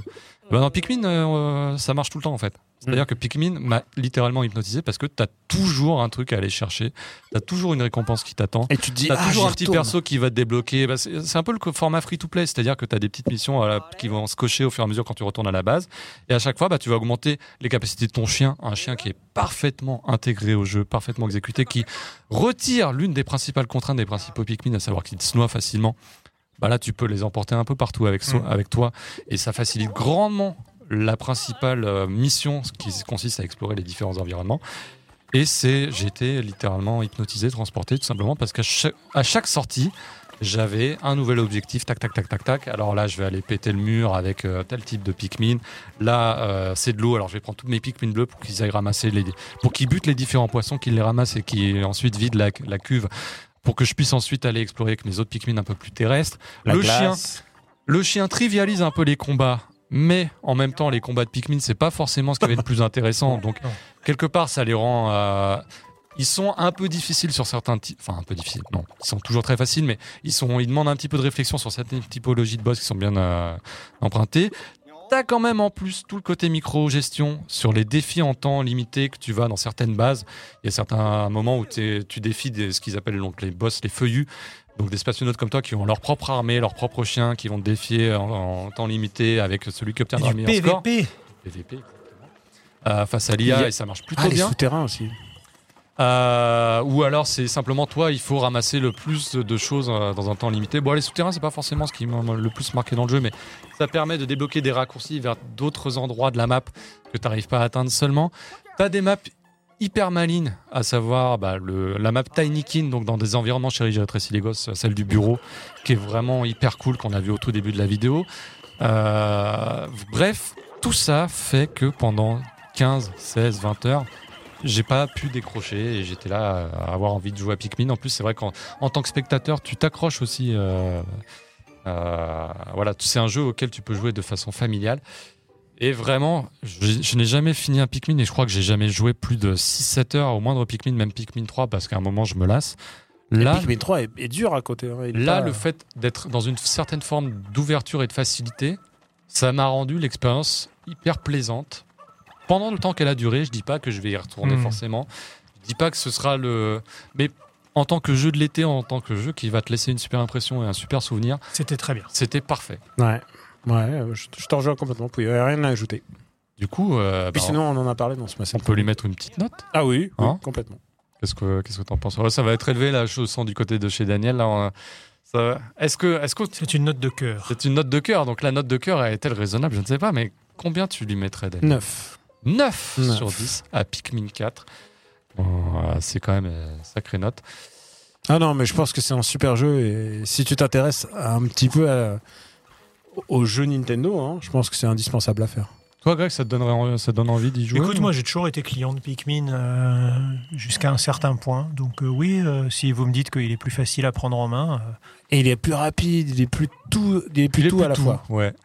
Euh, il s- et voilà, il s'embarrasse plus de contraintes, on va dire. Donc c'est plutôt que le, que le positif de Pikmin, euh, sans la galère. Euh, je vais- J'hésite entre 7 et 8. Euh... J'hésite. Je mettre. On peut revenir après plus tard. ça bien sûr. bien sûr. mais en même temps, qu'est-ce que tu vas y rejouer? Tu vas y rejouer pour Ouais, je, vais mettre, je vais mettre 7, allez. Quoi? 7. Bah, s'il a s'il a pas envie d'aller après le générique, euh, ça Ah oui, c'est vrai. Ah, mais après, euh, t'es allé au générique, déjà, t'as fini les, t'as fini les quatre zones euh, Ouais. principales et tout. euh, Allez, 4 ou 5 7 c'est emballé, ça pourra peut-être monter à 8 euh, avec un peu de réflexion euh, d'ici à la fin de l'année. En tout cas, c'est un des jeux qu'on n'attendait pas, comme tu l'as dit, Daniel, Non, ouais, et c'est. qui nous a laissé une impression extrêmement Je positive. pense que c'est euh, un de mes meilleurs souvenirs de jeux vidéo tout court. hein. Hubert, est-ce qu'on a du coup la petite liste? Non, tu l'as pas trouvé Incroyable. Bah, bah, pourtant, tu l'avais tout à l'heure sur le côté. Qu'est-ce qui t'arrive, euh, Hubert? Famitsu Mimasen, Hubert. T'as vraiment la dalle, en fait, c'est ça Ouais, c'est peut-être ça, il veut accélérer. Bah, alors, je l'ai fait de tête. Hein, euh, le pro- Double Dragon? Double Dragon Rises, effectivement. De toute façon, Hubert, après au montage, il se chargera de mettre les trucs et vous n'y verrez que du feu. Double Dragon Rises, euh, Double Dragon Gaiden même, euh, qui n'est pas forcément japonais, qui est un jeu signé Secret Lab. Euh, Mais qui est japonisant. et qui est japonisant puisqu'il s'inspire de la grande licence historique de Technos. On parle des jeux bre- brochettes fromage. hein. Un peu, bah oui, forcément, c'est quand même euh, Double Dragon. Si c'est pas un jeu japonais, je ne sais pas ce que c'est. C'est c'est mon, deuxième jeu Master, mon premier jeu Master System. Ouais, c'est un des premiers jeux que j'ai fait en arcade, et puis c'était le jeu. Enfin, des le années jeu d'une 80, c'était génération. Le jeu d'une génération, vraiment. Avant Final Fight, il y a eu Double Dragon. Euh, Double Dragon Rises, donc, qui, Gaiden, pardon, euh, qui se. Donc, comme son nom l'indique, et enfin non, ça ne l'indique pas forcément, va intégrer des éléments de roguelite au fur et à mesure des différentes séquences, au fur et à mesure des différents stages. Roguelite, déjà parce que tu peux évoluer à deux partenaires qui vont s'interchanger, euh, mais aussi roguelite parce que tu vas pouvoir débloquer différentes capacités un petit peu passives au fur et à mesure de l'action. Donc, euh, Et évidemment, le but, c'est de mourir et de plus de en ayant Ouais. de plus en plus. ou en tout cas de changer un petit peu les builds au fur et à mesure. Tu gardes quoi au moins Tu- et je crois que tu ne gardes pas grand chose quand tu meurs. Par contre, c'est au fur, au fur et à mesure des niveaux, bah, tu vas pouvoir changer un petit peu la façon dont tu vas orienter bah, tes, tes capacités passives, ce que tu vas garder, le fait de de générer plus- Adécisation de la bagarre. exactement de générer plus de dégâts sur tel ou tel type d'attaque, de faire en sorte que quand ton pote euh, revienne en combat, eh bien il génère euh, il fasse plus de dégâts ou simplement bah, quand tu es en mode résurrection, pouf, tu as euh, pendant un une certaine fenêtre, un certain laps de temps, là aussi plus de dommages. Ça a l'air plus complexe que, que les beat'em de, de ma jeunesse quand même. hein. Ah bah complètement, oui, oui. Je oui. vois la barre avec le. Bah, Aujourd'hui, euh, la clé, c'est la, c'est la, la, la rejouabilité. donc. mm. Exactement, donc le beat'em up c'est un genre pas forcément très très rejouable, euh, même si certains comme Streets of Rage 4 ont trouvé la parade. Euh, bah là tu vois, t'as une jauge Tortue de tag. Ninja a, sa- a son DLC, j'ai vu. Ouais, mais Mais Tortue Ninja, il a beaucoup, beaucoup de missions euh, Mhm. spéciales, genre faut refaire le niveau, trouver les objets cachés, etc. Mais tu vois, je le trouve un peu moins rejouable euh, que Streets of Rage par exemple. Ah, mais Streets of Rage, Oui, Streets of Rage c'est le plus grand chef-d'œuvre de tous les temps. Euh, il suffit. la... ah, non, non, c'est- je te le garantis. La vraie euh, différence, c'est que le jeu t'incite à bien jouer. Il y a un côté un petit peu Castlevania Lords of Shadow, je sais pas si vous vous souvenez. C'est-à-dire que si tu fais des bons combos, tu vas pouvoir avoir plus de régénération. Mhm. En gros, si tu, jamais butes, fait Lord of Shadows. Ouais. si tu butes 3 ou 4 ou 5 ennemis, Mhm. en même temps avec une certaine attaque spéciale. Donc l'attaque spéciale c'est coup de batte, c'est euh, le grand tubercule, c'est le coup de pied tournoyant spécial de Double Dragon. Eh bien, tu vas avoir des hamburgers qui pop, des poulets qui pop. Ce qui veut dire que Mm. mieux tu joues, mieux tu es récompensé et moins tu galères. Ah, c'est pas God End. Oui, c'est ça, le Goden qui te fesse. euh, si Plus tu joues bien. Et euh, euh, une, une ineptie, bien sûr. ah ce qui non, fait que Goden, c'est de c'est la un grand jeu. Euh, alors, tout ça pour dire que euh, ça se joue plutôt bien. Après, j'ai pas un... j'en ai... En fait, moi, ce qui me gêne, c'est l'esthétique globale du jeu. Je sais pas ce que vous en Ouais. pensez. Bon, c'est mignon vu comme ça. Ouais, mais je sais pas, les personnages très- comme Marianne, très Billy. Jimmy... C'est très Scott Pilgrim. Alors, euh, j'ai Ouais, pas vu Billy et. Jimmy. J'ai pas vu Billy et C'est vrai qu'on n'a pas vu Billy et Jimmy sur les vidéos d'Hubert, mais euh, il les trouvera bien sûr. Et euh, mais je sais pas, l'esthétique me sort un petit peu Je du vois délire. pas Alissa Milano. Les niveaux sont très longs. Les niveaux euh, durent une, enfin, c'est 20 à 25 minutes par stage euh, sur, sur une même. thématique. Euh, t'as la thématique pyramide, t'as la quoi thématique euh, échafaudage. qui a le temps de jouer à 5 niveaux de. Bah, Ah, un, 25 run, minutes. un run complet est très long. Euh, J'ai mis 2 heures pour un- non 1h45 pour un run. C'est long. C'est trop long. C'est Mm. trop long, je trouve. Euh, c'est comme euh, Returnal, tu vois, les runs, ça devrait pas faire 2 heures. Enfin, à un moment. Non, mais euh, Returnal, c'est. oui, mais Returnal, c'est un chef-d'œuvre à côté, mais euh, je trouve ça trop long quand même. Tu vois, t'as envie de te dire, bon, bah, tu pars pour un run, c'est comme Hades, t'as 20-25 minutes, tu perds, tu reviens ou tu reviens pas. Hades, c'est 40 minutes le run, mais ouais, je dirais. Ça dépend où tu Ouais. meurs. Ça dépend Oui. où tu meurs, ça dépend euh, ce que tu fais, ça dépend Ouais, mais un, un run un peu, tu tu fais un peu un run sérieux, il faut, ouais, faut compter. Mais euh, voilà, c'est pas deux heures. Et du coup, là, t'es obligé de t'installer et c'est un peu long. Et euh, bref, je trouve. C'est pas la dimension du roguelike que j'apprécie. Après, le côté régénération, je trouve ça assez euh, intelligent. Et euh, ça, tu vois, même quand tu combats un boss qui peut être assez résistant, ça, en fonction de ce que tu as équipé ou pas, bah, si tu as des petits péons à côté, Hmm. Mettons que tu as épuisé tous les poulets qui se trouvent dans les jars, bah, tu peux quand même avoir la, la capacité de te régénérer. Donc ça, Faisant des combos sur En les petits boss, en sur les petits bonhommes. sur les mobs. Donc ça se joue, ça se joue plutôt pas mal. L'idée est assez, assez bien exécutée. Je vais pas vous dire que c'est le beat'em up de ma vie puisque c'est Street of Rage 4, Street of Rage 3, Street of Rage 2 et Street of Rage 1. Ah, mais bah si voilà, tu dois en choisir un- qu'un. 1, ce serait Street of Rage 2, Ah, mais euh, le 4 est excellentissime. Mais ça reste plutôt, euh, plutôt une bonne détente et en plus il est pas très très cher je crois. Donc euh, voilà, n'hésitez pas si vous avez l'occasion et si vous aimez le genre. Hubert, toujours pas de document. Hein. Ah, incroyable Ah, Il est bon, c'est vraiment le meilleur. Ah, il a vraiment envie de bouffer. La suite tout de suite, la suite, c'est quoi la suite? Alors la suite, euh, on va pas en parler très longtemps parce que euh, ah ça Ah, marche pas. C'est Nobunaga's Nobunaga. Ambition Ah oui. Awakening, wargame historique et historique dans tous les sens du terme du côté de chez Koei Tecmo par Ko Shibusawa hein, lui-même, hein, notre euh, le bon monsieur. Shibusawa Prod. Ouais, signé Shibusawa Prod. Je me suis dit, Allez. Alors d'abord, c'est un, c'est un miracle que ça sorte. euh, bah il en sort plein. Hein. Ouais, mais ma- non, mais en. Des Romance of mais en Kingdoms Oc- en localisés. Occident, Ah si si, il en sort plein. euh, C'est juste qu'on jusque là on n'en a pas forcément parlé. Mais je C'est trouve surtout que sur PC. c'est sur Switch. Sur PC. C'est Ouais. la nouveauté, c'est que sur Switch, quoi. C'est vraiment. Là il est sur Switch. Oui, mais sur Switch. Oui mais sur Switch. Donc Alors- on s'est dit allez c'est le moment quoi. Justement, PS4 Switch, c'est le genre de jeu qui mériterait d'être joué à la souris quand même. Ouais, ça mérite une petite souris hein, quand même globalement. Parce que tu vas, tu vas dans les menus des villes. Ou le touchpad. euh, Ouais. il est sais- compatible il est- tactile. Ah, il est Ah ouais tactile. Ouais, voilà. Euh, mais euh, tu vas dans le menu des villes, il faut choisir euh, si les villes s'orientent vers euh, faire des troupes ou alors euh, faire du riz, enfin des trucs Alors comme ça. et donc on C'est un jeu de gestion. gestion wargame historique Mm. sur l'époque des provinces en guerre, donc 15e, 16e siècle, Mhm. et euh, où tu vas choisir ton seigneur de guerre, ton seigneur féodal, en fonction des provinces, euh, la province de ton choix. Euh, D'ailleurs, le Il- jeu, le jeu te propose une année en particulier et une guerre en particulier pour euh, commencer, Voilà. en disant prends Oda, Nobu- prends Oda- celui-là. prends Oda Nobunaga à ce moment-là. Et ce qui est très bizarre parce que ça veut dire que tu commences par le troisième ou quatrième choix du menu. Mais voilà, c'est le jeu qui te conseille. Et donc, c'est de plus simple. manière, tu peux résoudre les conflits de manière militaire, de manière économique, de manière stratégique, comme n'importe quel C'est un civil- 4X. c'est civilisation. Mais voilà, là, ça se heurte à mon niveau de compréhension à un moment. C'est-à-dire que et pourtant, c'est celui qui te tend la plus la main la plus euh, Ouais, il est, la il plus amicale ouverte. possible. il est très. Avec une quantité d'aide, il te, il te balise le terrain. Tu as une tu option vois, tu vois, tout exemple, en haut à droite qui te dit vas-y, fais ça, fais ça, gauche, fais ça. Il te voilà. dit, vas-y, fais je ça. te conseillerais de faire ça augmente, et augmente. d'augmenter tel mec et tout. Et vient la partie Wargame et euh, Ouais. là, je l'ai pas gagné. hein. Alors, moi, je dois dire un truc, c'est que je suis pas, j'ai pas fini une. Et pourtant en mode facile. J'ai, ouais, non, mais j'ai, oui, j'ai fait, j'ai pris Oda Nobunaga et tout ça. Euh, j'ai pas fini une seule, euh, une seule truc, mais ça me donne envie en fait. Et en fait, je vois quelle est ma limite en fait. C'est que on est, on n'est pas, enfin, euh, nos souvenirs de fac avec Greg euh, de du Sengoku Jidai, de Oda Nobunaga. Elles sont, on connaît les, on connaît les seigneurs, on connaît quelques guerres, on connaît quelques événements, mais là, il faut quand même avoir une bonne connaissance, par exemple, de tous les vassaux de Oda Nobunaga, ça peut aider en fait. Euh, ça peut aider de savoir que en telle année il y a une grosse baston, en telle année telle euh, telle province a attaqué tel truc. Ça peut aider en fait. Et c'est pour ça que ça, tu vois, si, si quand tu joues sur ton terrain, enfin c'est comme pour prendre une métaphore euh, de foot que tu connais, quand tu joues sur ton terrain, ce serait plus facile, tu vois, si c'était rapport. Pour ça que les, les simus de 39-45, tu les maîtrises mieux parce que tu sais un peu, tu sais un peu ce qui se passe, tu sais comment va, ça va se dérouler la guerre, tu sais qu'il y a un moment il Tu vaut sais que la ligne Maginot, il faut parier, il faut mettre tout ton argent sur la ligne Maginot. sur Maginot.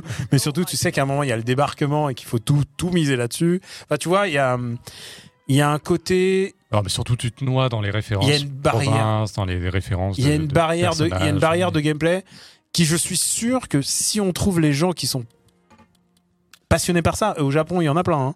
Il faudrait le XR du Nobunaga, tu vois, qui t'explique point par point ce, Ouais, et euh, pourtant- ce- et pourtant, on quels est- paramètres changent. Pourtant, on n'est pas, on n'est pas les moins calés, hein, parce qu'on a eu ça à la fac. euh, c'est quelque chose qui m'a intéressé. Je suis allé sur la tombe de certains, de certains généraux euh, pour voir euh, à quoi, à quoi ressemble leur, leur Ouais, tombe. mais là, ça suffit pas. Là, Voilà, la connaissance de, de- de- de- et l'affection qu'on a pour eux. Et c'est pas parce que vous avez joué à tous les hum, Sengoku Basara. Oui. Et Oui, non. c'est pas parce que Il vous avez manque. joué à Sengoku Muso que vous allez devenir bon. Mais je trouve ça génial que, un, ça sorte. Et ça, c'est c'est le genre de jeu que je me vois jouer à 80 piges avec un avec une encyclopédie à côté en me disant voilà ça c'est ce que je vais faire mais je trouve je trouve que le, le geste est génial de sortir ça de... C'est le genre de jeu qu'il faut reroll tout de suite quand tu as raté ta première partie Ah ouais. et tu Mhm. repars avec des bases un peu plus saines, tu vois. Voilà, Voilà, il- maintenant j'ai laissé trop de temps passer donc T'es euh, obligé de jouer deux fois chaque, fichu, chaque mais- truc. ouais. euh, obligé, hein, vraiment. C'est. Mais, euh, mais honnêtement, je trouve ça cool que ça sorte. Ça sort sur deux supports. Je- moi, j'aurais dû, j'aurais dû PC hein, pour un truc comme ça. Daniel, tu voulais nous parler également d'un visual novel qui s'appelle Rain ah, mais Code. c'est vrai, Raincode, dont euh, réalisé par tes, tes idoles. Ouais. Donc euh, l'équipe de Dangan. L'équipe de Danganronpa. C'est Spike Chunsoft. Et euh, Sorti fin du mois de juin. fin du mois de juin et qui se fait son petit succès quand même. Oui, c'est quoi C'est 300, 400 000 exemplaires? Ouais, quelque chose comme ça. Et c'est bien hein, pour Spike Chunsoft. C'est, euh, ça veut dire c'est la porte ouverte à une suite. hein. Bah, c'est l'école Danganronpa, donc je pense Voilà. que les gens étaient curieux de voir Voilà. la suite. Enfin, et le prochain euh, projet de la, de la team. Et en gros, là, c'est un melting pot de beaucoup de choses, mais pas vraiment. euh, Il y a du Danganronpa, il y a un élément euh, avec un personnage qui se moque de toi, mais qui est en même temps avec toi de mascotte, mais qui est, c'est un jeu qui reprend beaucoup de personas à tes souhaits. Merci. Qui reprend énormément de personas puisque tu vas ensuite rentrer dans un labyrinthe de mystères. Et, euh, et dans le labyrinthe de mystères, ben en fait, tu vas mettre en place tout ce que tu as vu dans la partie aventure. Il y a une partie aventure qui est comme dans comme dans C'est un jeu détective, ouais, comme dans collecte d'indices et résolution d'énigmes. comme dans Phoenix Wright, la partie enquête, c'est jamais été le. Tu t'avances, tu vois des indices, tu cliques dessus et t'essayes de comprendre. Et euh, la solution est toujours ubuesque. C'est toujours des trucs un peu farfelus, du genre euh, euh, on a des. On, a, on a changé l'immeuble, on a changé le numéro d'immeuble pour faire le numéro d'immeuble. Oh, comme ça, tu crois que c'est l'autre immeuble et en fait non. Voilà, il y a des trucs absurdes de, en termes logiques, mais plus c'est gros, plus ça passe en fait dans ce genre de choses. Et euh, il y a un, un détail que je trouve un peu difficile dans le jeu, euh, parce que ça reste quand même un digico en grande partie, c'est quand même le timing. C'est-à-dire c'est très très très long. C'est très bizarre verbeux. parce que Danganronpa avait quand même la volonté de dynamiser un peu les, le- Ouais. Et là, la plupart des parties de jeu, quoi. là, les parties de jeu, elles peuvent durer. euh, Enfin, c'est, ouais, moi j'ai. Avant d'arriver à la séquence, on va dire, de dénouement. Et la séquence dénouement, elle est interminable. Ouais. Elle est interminable. C'est genre parce qu'il y a toujours. Parce que c'est censé être satisfaisant. Ouais, mais oui, bah parce que Dangan, Danganronpa, tu sais, il y a cette espèce de cercle où tout le monde se réunit. Ah, là, c'est vachement bien ça. Là, tu cours dans un couloir et par moment, tu te retrouves, tu te retrouves face à ton ton ennemi qui est en fait la persona de ton ennemi, donc c'est c'est très personnel là-dedans, et euh, qui te balance des mots. Et alors les mots, en fonction de ce qu'il dit, il dit si des affirmations fausses, il faut que tu les contres avec ton épée de justice. En fonction des indices que tu as récupérés, donc ça c'est un premier truc. Ensuite, il y a eu une séquence où tu es en, en chariot à la Indiana Jones et il faut aller du côté gauche ou droit, des petits QTE, des petits QTE de, de logique. Euh, Il y a des, un moment, puisque ton, le fantôme qui t'accompagne, qui s'appelle Shinigami, se transforme en, en Lolita. Euh, et elle se met dans un baril et puis il faut que tu tapes avec une épée dans le baril et puis ensuite, en sort, ensuite elle sort en maillot de bain. Le Japon, ne, ne demandez pas pourquoi. Euh, c'est- Il y a un truc que je trouve assez, fa- assez fascinant, c'est que c'est un objet qu'ils ont réfléchi en se disant qu'est-ce que les gens pourraient cosplayer?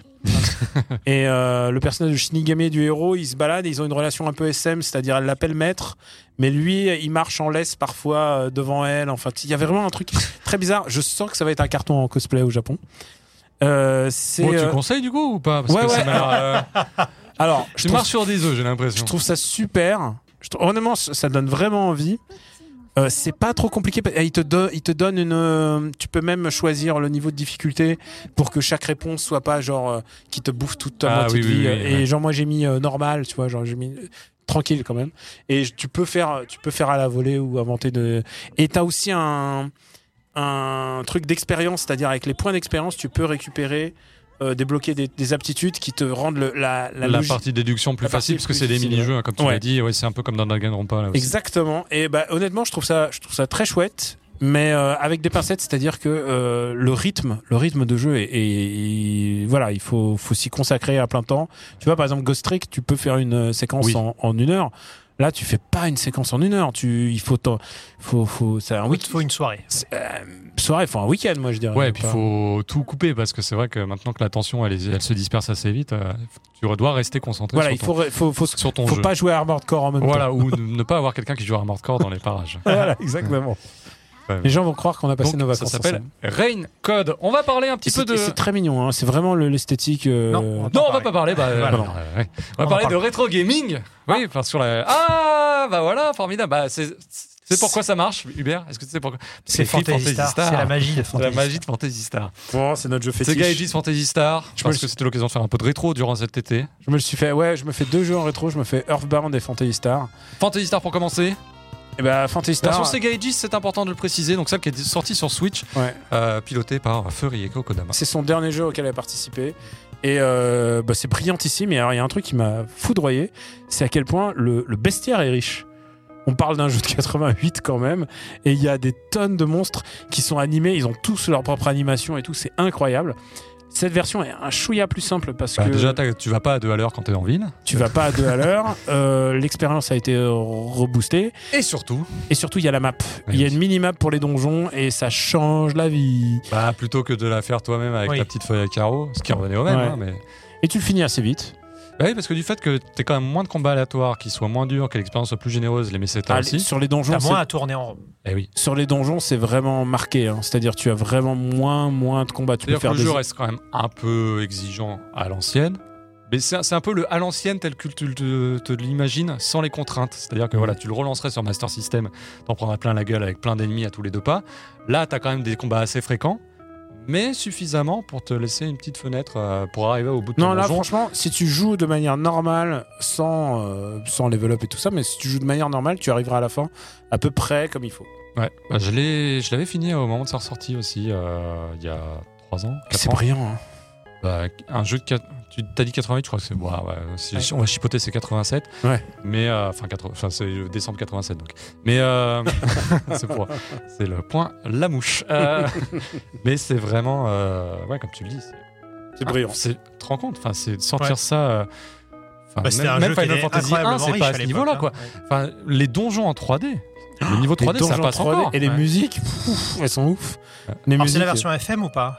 T'as les deux. Mm. T'as la version FM et t'as la version Master System. C'est l'avantage de Sega Ages. Ouais. Et vraiment, euh, c'est vraiment le meilleur écrin possible pour redécouvrir le plus grand jeu de Rieko Kodama. hein. Ouais. Avec Fantasy Star 4. D'accord. Ok, je te, je te l'accorde. Euh, Sega Ages, Yo, Fantasy dès Star. qu'on dit qu'il y a quelque chose, il est pas d'accord, il fait la moue. hein. Euh, c'est vrai. Du côté, bah, et j'ai rejoué à. Alors, alors, je Alors, joue. Earthbound, J'ai jamais joué à Earthbound et je me suis dit. Mother 2. Mother 2 et euh, c'est un jeu qui est. je- je- et tu sais quoi, j'en reparlerai. J'en parlerai la prochaine. Ah, tu gardes un peu pour la prochaine fois Très bien. Mm. Bah voilà, on voit quand même quelques petites images de Earthbound pour ceux qui n'auraient pas eu vent de juste pour mais- dire, il est dispo sur Switch Online. Bah justement, Switch Online, j'allais faire, ça me fait la transition. Ah, vas-y. Oh là ouais. là. Ouais, t'as vu, incroyable. Ah, j'ai fait pas mal de petits jeunesse. Ah ouais Euh, du coup, sur le Nintendo Switch Online. 40 ans. Euh, 40 ans, oui, c'est ça.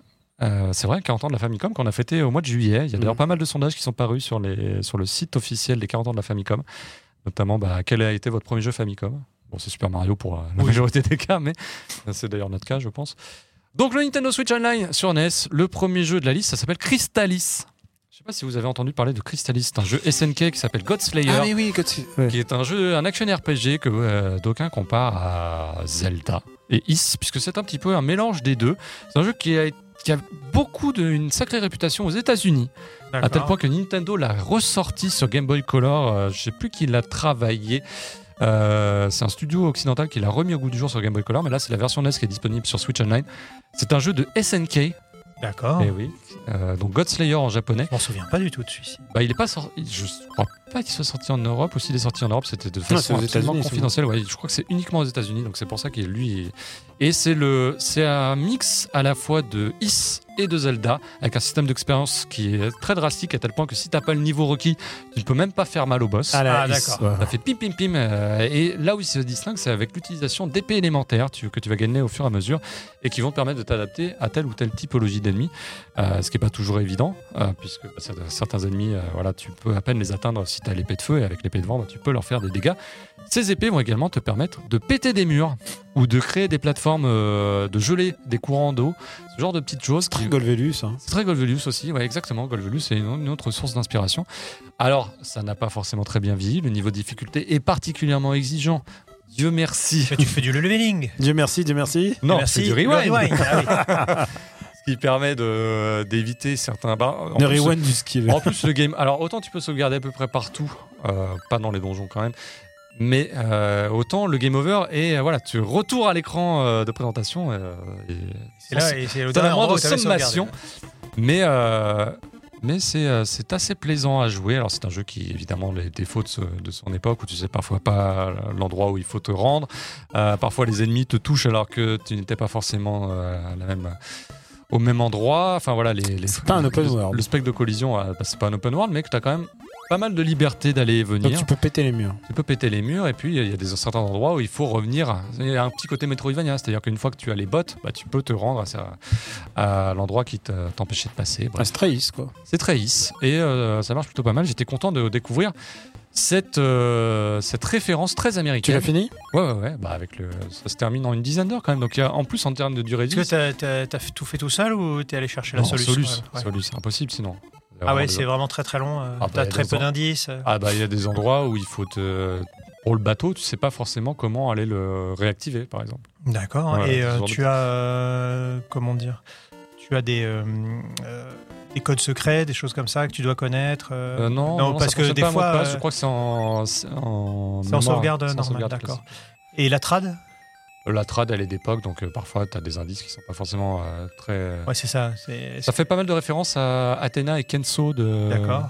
des jeux euh, éponymes. Il y a même Ralph et Clark de Ikari Warriors, c'était King of Ah, Fighters avant l'heure.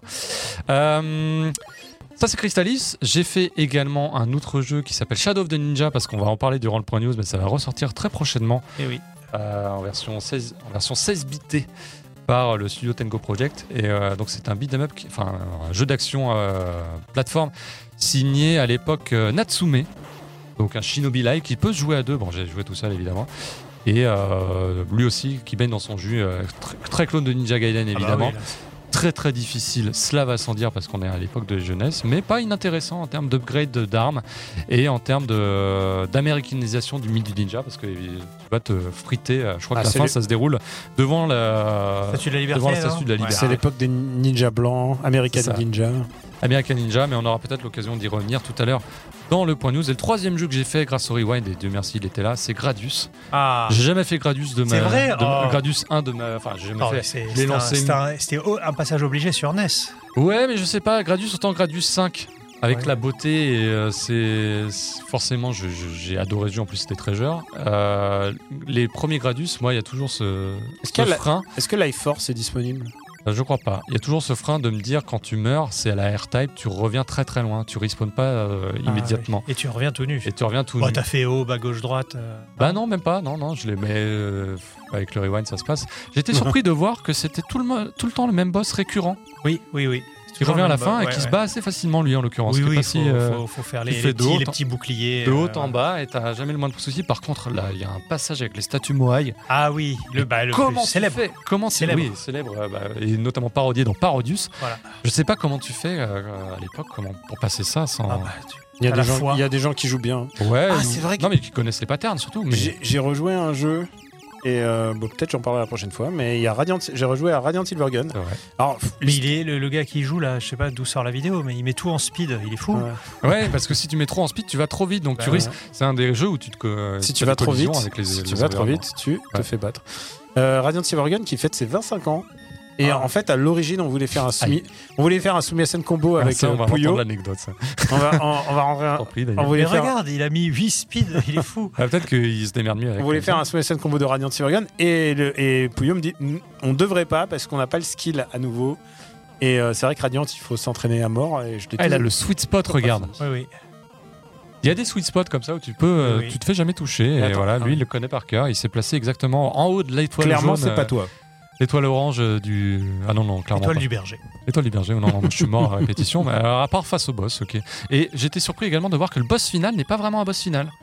C'est-à-dire qu'il faut rentrer dans la salle du boss avant qu'elle ne se ferme. Oui. Donc, euh, mais euh, une fois que t'es dedans, bah, c'est fini, le jeu est terminé. Ça, c'est spécial. Bref, Gradius. Bah, que- c'était un proto. Ouais, ouais, clairement. Tu sais, les fins de shoot 'em up, c'est pas le truc le plus travaillé. en Et jeu. jeu, euh, jeu mythique hein, au Japon, vraiment Ah euh, bah, million Gradius, seller et tout le monde adore. Hideki Kamiya est un grand, énorme fan de Gradius, mais c'est vraiment un jeu qui a laissé. euh, Bah, une autant que empreinte, euh, Xavier intemporelle. c'est- Ouais, exactement. Je sais pas ce qu'essaye de faire le mec là, il a pas pris Bah, une seule écoute, il option, est pas pas, pas un seul laser. Voilà, Euh, il- bon. C'est pas jouissif de. Enfin, ce qui est, ce qui Ah est vrai jouissif. qu'il a pas de Chine ni de laser. Ce qui est jouissif dans Gradius, c'est d'avoir tous tes petits modules qui font le ménage pour Ah, toi. le module, ouais, heureusement qu'il est là. Bref. Bah voilà, on, a- on va tourner cette page Famitsu Mimasen encore une fois Ouais. bien remplie. Mm. On va faire une toute petite pause, un tout petit jingle pour attaquer l'actualité du jeu Les vidéo. news. Les news. C'est parti.